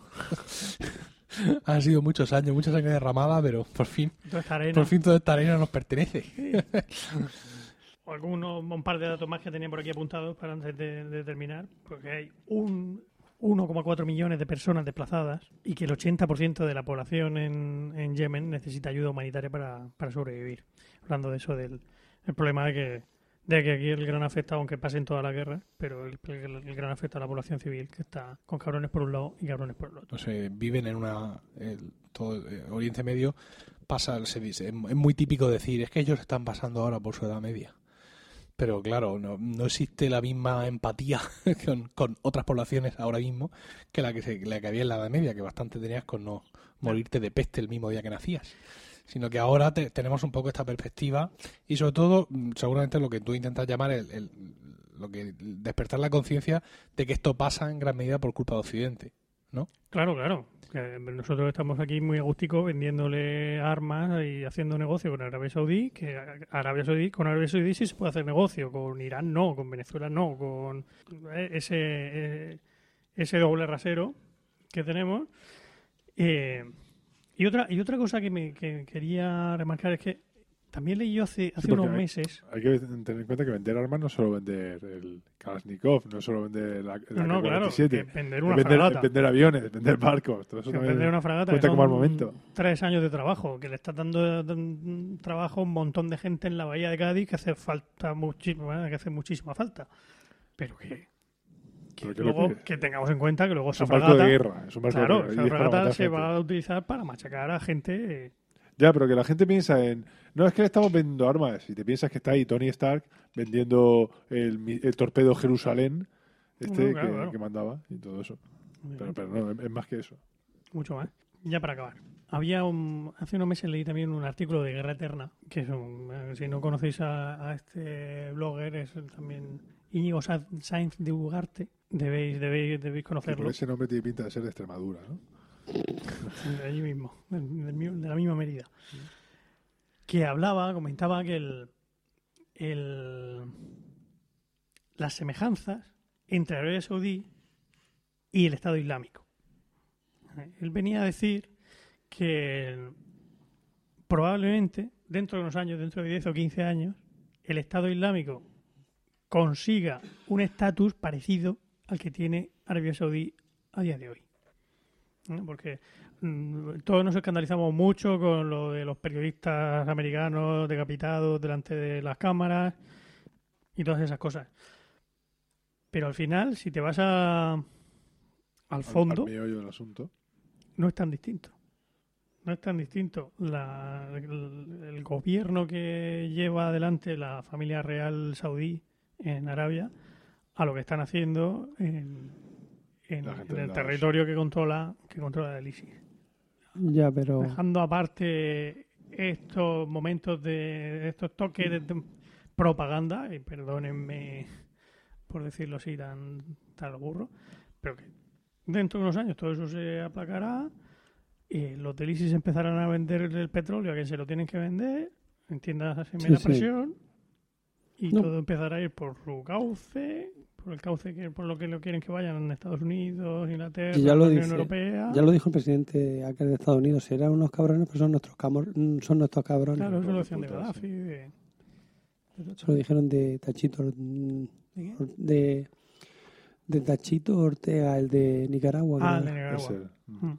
Si era Ortega. Es un no, hijo de no, puta, pero es nuestro hijo de puta. Sí. Somoza, Tachito Somoza. Continuamos. Sí. Venga, levanta tú esto, machote. Mm, No, eso es fácil. Flow, a tope.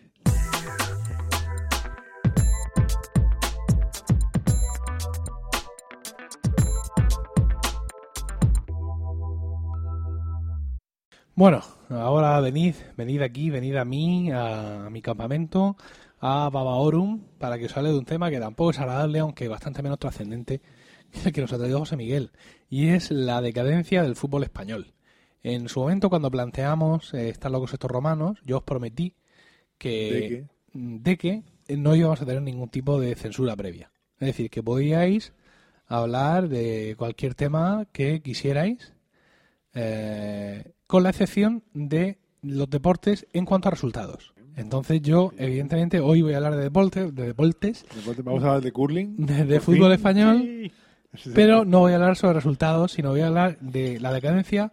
Evidentemente tampoco me refiero al nivel del fútbol español ni nada de eso. dices, aprovechando que está. Digo, que sí, solo quedan Villar- torrados. que, Lo sé.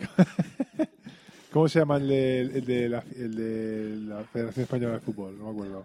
Ángel Villar, María Villar. Ángel María Villar. Este ese que está a punto de, del TAS. Sí, no, ni siquiera voy a hablar de él, fíjate. O sea, ni siquiera me hace falta llegar. O sea, voy a, voy a ir a un nivel todavía más bajo, que es los futbolistas.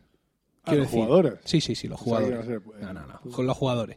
Los jugadores que son la cara visible del fútbol. Con sus pelazos. ¿Sabes? Porque mira, eh, eh, Diego José, tu hijo tiene Seis años. seis años. Isabel eh, tiene cinco y el tuyo mayor también cinco. Cuatro y ¿no? medio, ¿qué? ¿Qué? Sí. Cinco. Bueno, nuestros hijos, que mm, bueno, el de Diego ya y los nuestros dentro de poco, pues estarían en, en disposición, pues de pronto de sentir curiosidad por ver ese partido de fútbol que estamos viendo en casa. Sobre todo el hijo de José Miguel, que no ha debido ver un partido de fútbol en su vida y que de, de pronto al verlo en la tele dirá, pero papá, ¿qué está ocurriendo aquí? ¿No? ¿Eso verde qué es? ¿Qué hacen todos esos señores Sí. adultos corriendo? Pero mi hija sí me ha visto jugar al fútbol, ella dice que somos del Madrid. Va, Ver, va. ver, ver, ver, ver, perdón, ver, ver, vale. Ocupando. Bueno, para empezar, eso lo que acabo ya de decir de soslayo, decir que yo soy del Madrid. Yo soy del, del Real Madrid. Y para mí, eh, el Real Madrid, el fútbol, significa familia.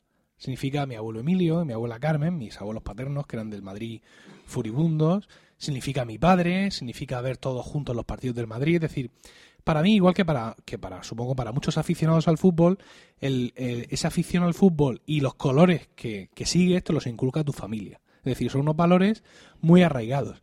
Mm, Conozco muy poca gente que después de estar eh, viendo la liga un par de años, pues decida que el juego y filosofía de tal equipo es el que más se adecua a sus propios intereses deportivos Y a, y los valores que él es que él desempeña que a partir de ahora va a ser un supporter del no sé qué equipo del diablo. del ¿no? Celta FC. Efectivamente, tú eres del equipo que mamado en casa o del de tu ciudad o lo que sea, con lo cual el fútbol siempre tiene un sentimiento eh, afectivo eh, muy grande y yo así lo, lo, he, lo he aprendido en casa.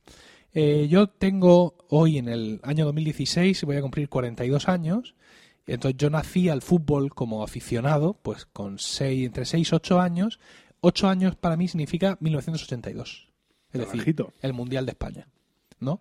Entonces, pues era un momento en que el fútbol español no, no brillaba mucho, evidentemente. En- en- Nuestra selección no era, una, resultados. no era una gran selección, nuestros equipos tampoco hacían un papel así como muy espectacular en aquellos momentos en competiciones europeas. Y en España pues tenemos algunos nombres de jugadores legendarios, por ejemplo Santi-. Santillana, Butragueño. Juanito, Butragueño vino más tarde. Camacho. Eh, Santillana, eh, Juanito del Bosque, el actual entrenador de la selección española, eh, Ar- Camacho, Arconada, Sadrustegui, López Ufarte, mm, Zamora, ¿vale? Alonso eh, y Pichi, Pichi Alonso.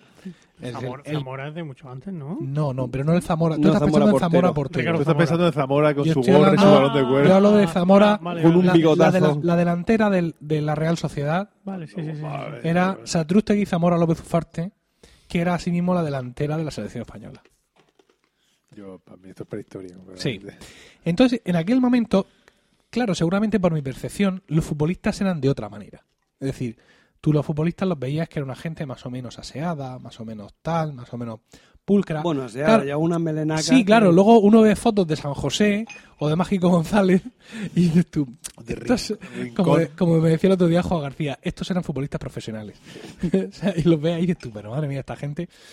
Y, pero bueno, me daba la sensación de que eran otro tipo de, de- de perfiles, ¿no? Yo he leído eh, el libro de, de Di Stéfano, Gracias Vieja, en el que el título quiere darle la gra- las gracias a la pelota eh, por todo lo que le ha dado durante toda su vida.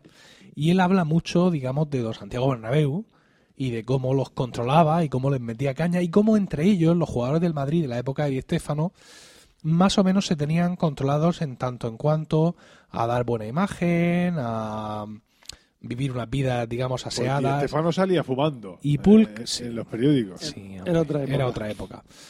Y eh, todas esas cosas eh, se han ido perdiendo poco a poco y creo que los últimos años han caído en pie, han caído en picado. Eh, yo recuerdo, por ejemplo, esta es una anécdota eh, que además he, he buscado acaso hecho para ver si mis recuerdos eran ciertos, eh, cuando Raúl eh, debutó en el primer equipo del Real Madrid, que esto no, no hace Raúl Blanco. González Blanco, eh, Valdano era el entrenador en esos momentos.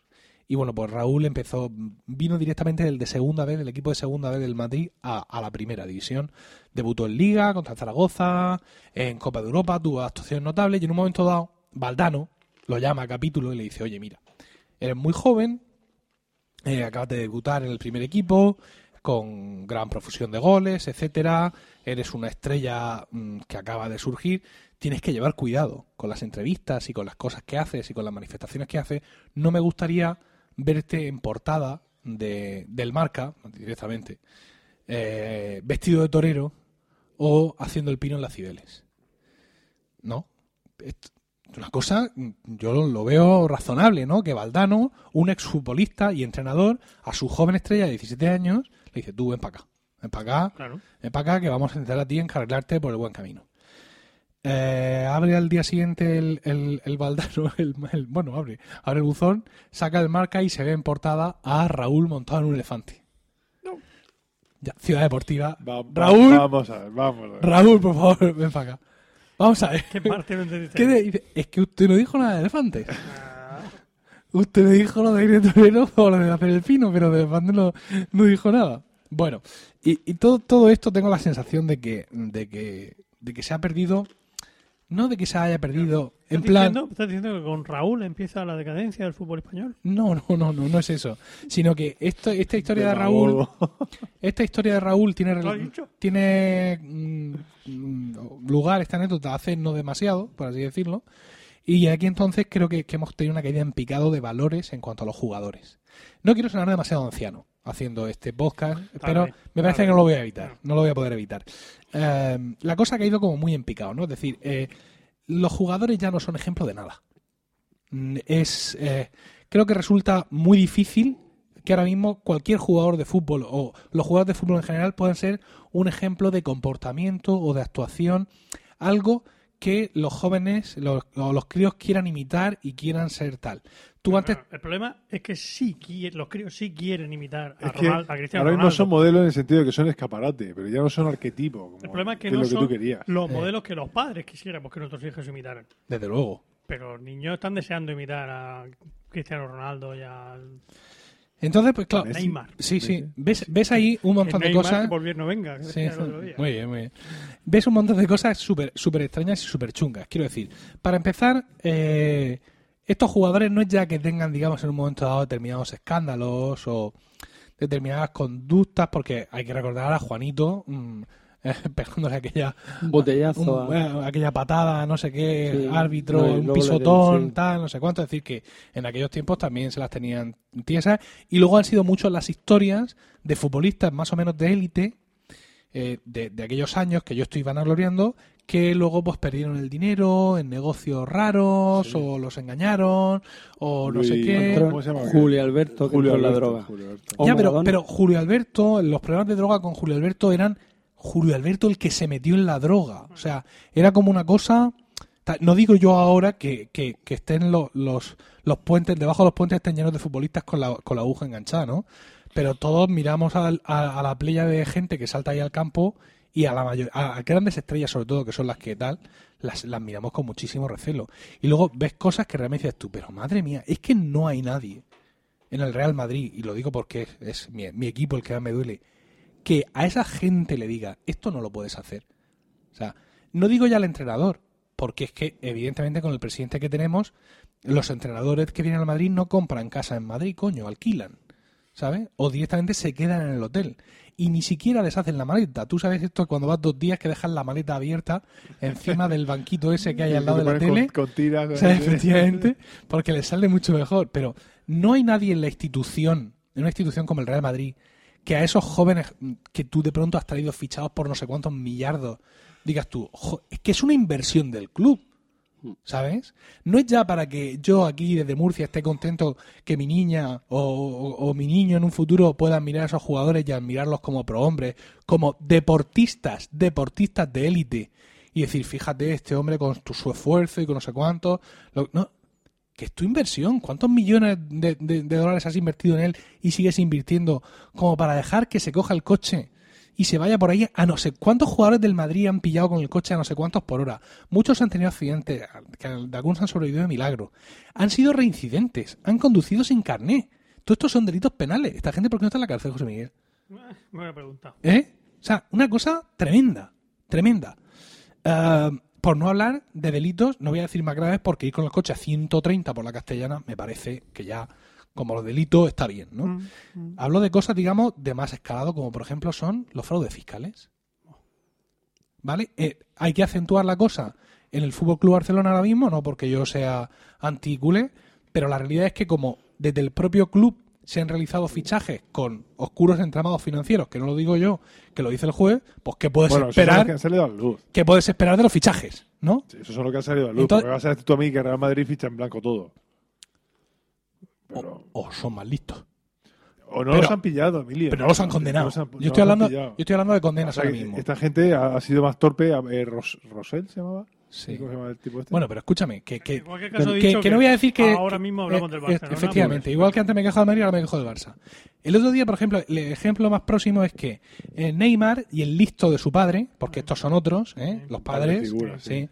eh, cogiendo el avión para ir a testificar a la Audiencia Nacional sobre un caso de, eh, pues no me acuerdo si era de evasión de impuestos.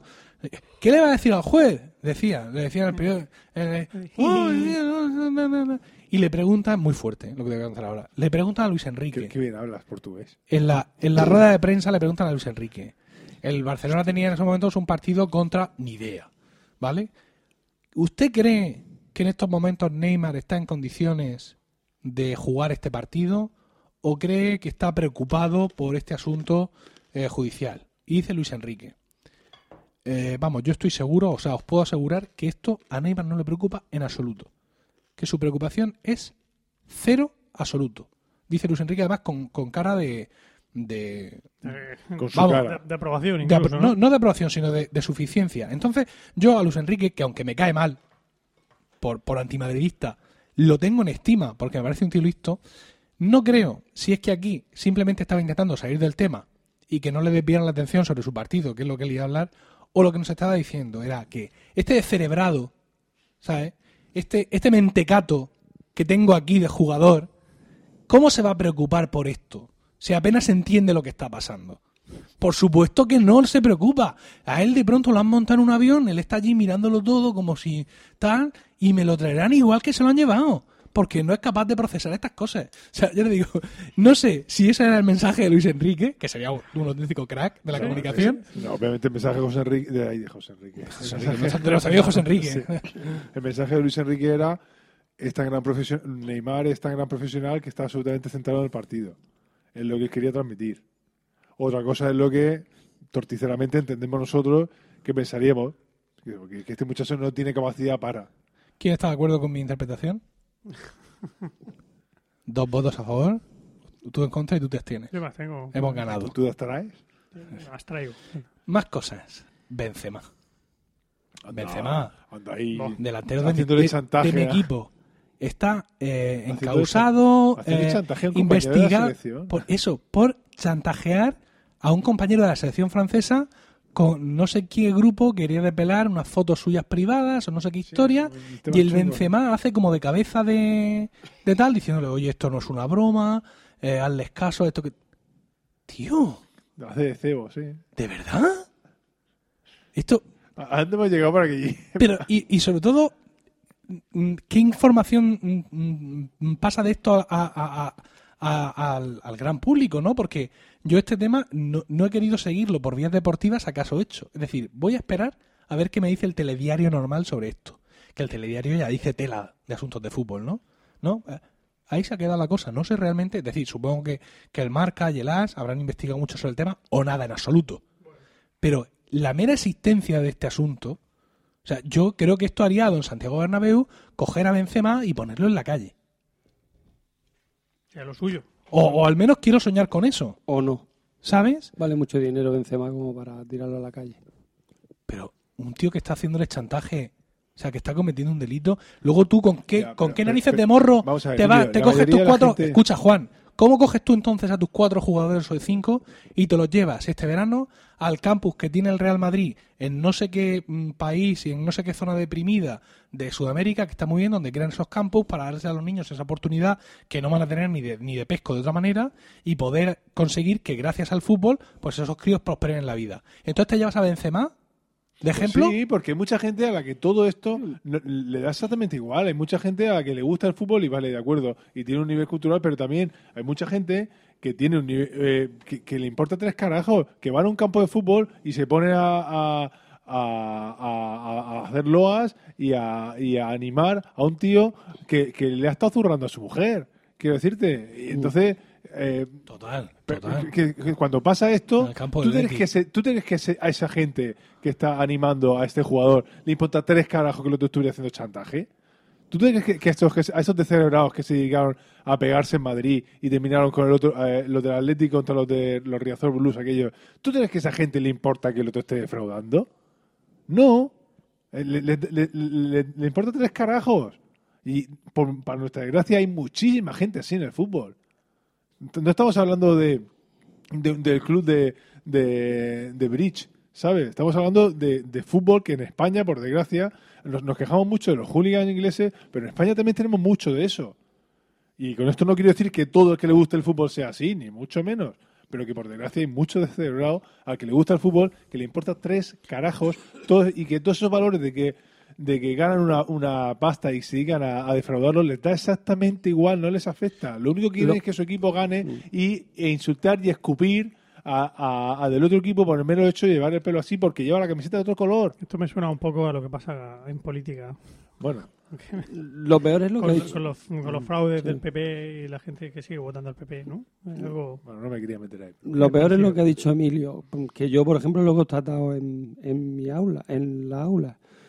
Los niños, niños que no saben hacerlo con un canuto, que te machacan la clase, que pasan mucho de lo que es cualquier, cualquier cultura.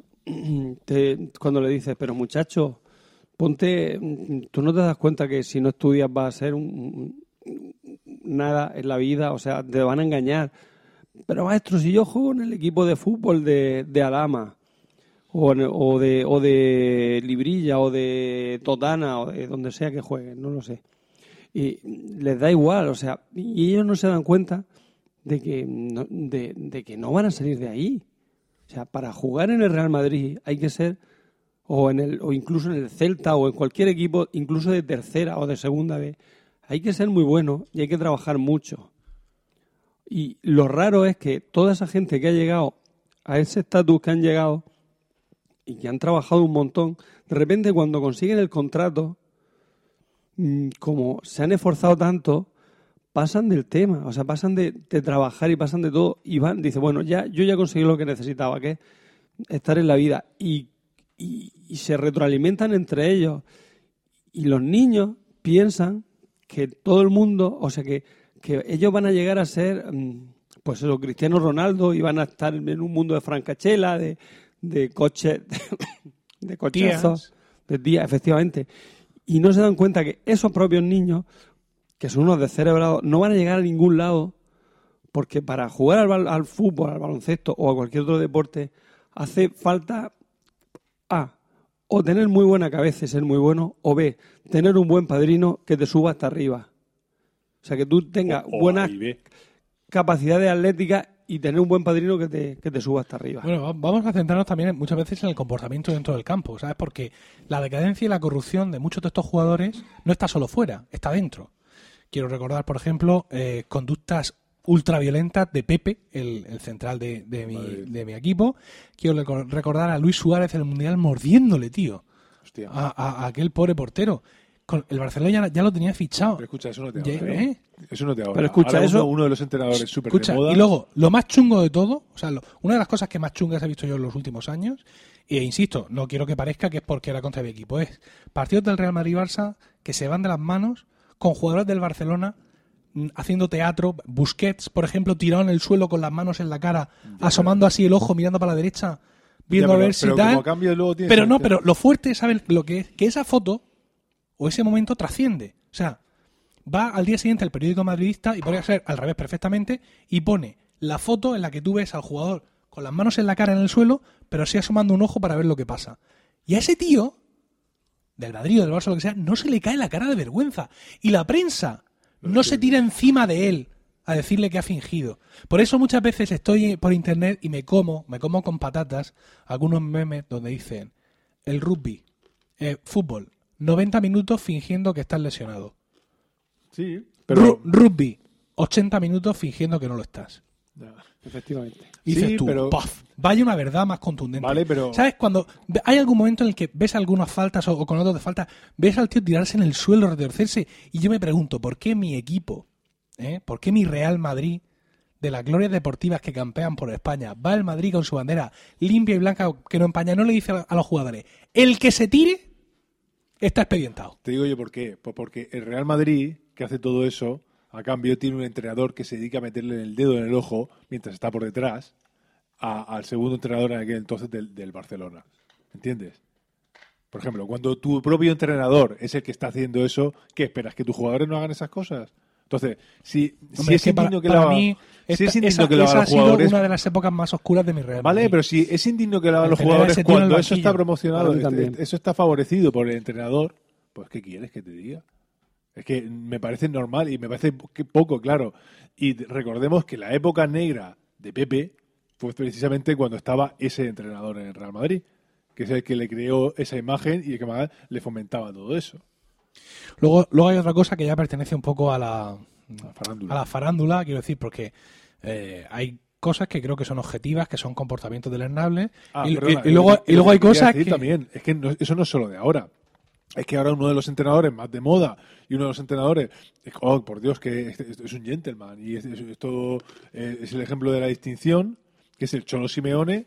Recordemos que fue pobremente célebre por pisarle en el muslo con los tacos de acero cuando era jugador a Julen a Guerrero. Julen Guerrero y dejarle las marcas de sangre, que yo me acuerdo de la imagen aquella del muslo de, Julen Guerrero con los, pis- con los, los pisotones y los tacos de acero. Entonces, quiero decirte que esto tampoco es nuevo. De todas formas, eso podría entrar dentro de lo que es mm, el fútbol, que es un deporte tanto, claro, un, un tanto violento y siempre, siempre ha sido así. O sea, el fútbol es un deporte duro con gente que juega duro. Entonces, yo, a mí lo que me preocupa no es eso, mm, que uno le clave los tacos a otro, o porque, bueno, me preocupa, pero hasta cierto punto lo que no. Lo que me preocupa más es la sensación que da cuando salen fuera del campo. Porque al fin y al cabo, mm, no sé. Os invito a, a ir a Google y poner eh, en Google, ¿eh? no en otro buscador, en Google pones foto vestuario Messi Neymar. Entonces te vas a encontrar con una foto donde eh, después de un partido de fútbol, me parece, no, creo, no recuerdo dónde era, eh, creo que habían ganado la Copa Intercontinental o algo de esto. Entonces en, el vestuario de Barcelona eh, les hacen una foto cuando estos están vistiendo para salir. No, no recuerdo exactamente, estoy pensando aquí, parece ser que es en marzo de 2015. Eh, esto digamos que ya dentro, dentro del terreno del prejuicio, ¿no? No de criticar valores absolutos. Entonces veo aquí una foto donde aparece Messi, Adriano, Douglas, que no sé quién es, Dani Alves, Neymar y Rafinha. De todos los mencionados, Messi y Rafinha son los más normales. El, el Dani Alves y el Neymar parecen sacados directamente de un platillo volante. Llevan como una especie de chaquetas extrañísimas, gafas de pasta, uno lleva botas doradas. O sea, esto es una foto que se hizo súper popular. Es algo así como cuando se le ocurrió a Messi aparecer con aquel smoking dorado. ¿Sabes? E- Esa, o, rojo. O lunares. aquel e- lunar. esa sensación de tengo dinero y me lo, me lo pongo todo encima, ¿no? Como cuando, por ejemplo, a- aparecía Mijatovic en, en cualquier, eh, en cualquier eh, aeropuerto que iba de Vittorio Luquino de arriba abajo. O sea, hasta, hasta la- las lentillas eran de Vittorio Luquino. O sea, este, esta apariencia de derroche de nuevos ricos, porque aquí, esto, asómate, ¿lo has visto? Han hecho unos fantoches. Con la gafa. O sea, es como si, como si alguien los hubiera vestido a traición. Este con las botas doradas. Tú es que tú mira esta foto. Esta foto parece sacada de, de Regreso al Futuro. O sea, que hay unas pintas extrañísimas ahí en 2015, ¿no? Regreso al futuro 2. Unas pintas con hombreras, está una cosa. Dices tú, pero ¿y esta gente? El otro día, por tirar hacia mi equipo, ¿no? Insisto, estos son prejuicios míos. Eh, en el telediario, Ronaldo nos enseña su casa. Cristiano Ronaldo. Y pensé yo, madre mía. Insisto, no hay nadie en el Madrid que le diga, no enseñes tu casa, no hace falta. Por Dios. Estaba muy orgulloso enseñando la zona de la piscina climatizada y el jacuzzi. Y en una de las esquinas de la piscina climatizada había una eh, estatua de un perro completamente negra. Una especie de bulldog o Un bulldog francés de esos. un bulldog francés, una estatua negra, supuestamente de, de mármol negro, de no, o de Dios sabe qué historia, que era un altavoz para el iPhone. Al perro gigante ese, tú le clavabas el teléfono arriba y te hacía de altavoz para él. Todo esto me recuerda un huevo, ¿sabes a qué, Juan? Al coche joven. Al- no, al coche joven no, peor. A cuando Joey tiene tantísimo dinero que no sabe qué hacer con él y se compra el perro de... de- el perro Blanco, este aquel. blanco, la, la, algo, última cena, el cuadro este del agua que caía, todo, todo ese tipo... O sea, es, es eso. O sea, no es ya solo los coches brutales quemando y entrando a la ciudad deportiva a 1200 por hora con un coche que levanta del suelo a 5 centímetros, que el tío tiene que ir tumbado. O sea, es la, la excentricidad, el derroche. Esta foto de aquí y el perro negro de la piscina de Cristiano Ronaldo creo que representan el, el tipo de valores que realmente Ya, yo, como, Emilio. como en este momento, mm, muy anciano ya, ¿verdad? José Sí, Miguel? sí, no, no. se, me está yendo la, se me está yendo la mano, ¿verdad? No, Emilio, pero En todo absoluto. eso, ¿cuántas veces, hemos, ¿cuántas veces Más has criticado tú que hagan noticias sobre rumores que no son noticias que no son realmente tan malas sobre Apple? ¿Por qué? Porque eso lo que, lo que consiguen es clics. Eso lo que consiguen son entradas en blogs. Pues esto igual. Tú con eso lo que consigues es que la gente hable de ellos. Tú lo que consigues es fotos. Fotos en, en revistas, en ver, tweets, es que en blogs esto- y todo es tan eso. sencillo como que aquí lo único que importa, lo único es el dinero. Entonces, por, por donde tú vas. Todo eso son más, más, más clics en el blog. Por tanto, es más marketing, más merchandising del Madrid que se va a vender, más merchandising de... Y lo único que importa es el dinero, exclusivamente. Si ellos creen que con esto van a hacer más dinero, que tienen razones para pensarlo, porque, porque la gente efectivamente va y, y- y- y- hace más clics y compra más camisetas del Madrid o del Barça, lo van a hacer. Y ya está. Mira, he encontrado, he encontrado aquí una foto que, que adorna, no, un artículo que adorna el- la foto esta que os digo. Voy a poner el enlace en las notas del programa para que me digáis que soy un exagerado o que vosotros vestís como esta gente y que qué más narices estoy diciendo que me meto con vosotros. Dice, la pasarela del 2-1. Rafinha presume de estilo, entre comillas, del Barça con una foto junto a Messi, Adriano Douglas, Alves y Neymar vestidos como modelos. Vestidos como modelos. La madre que los parió. Como modelo de gilipollas.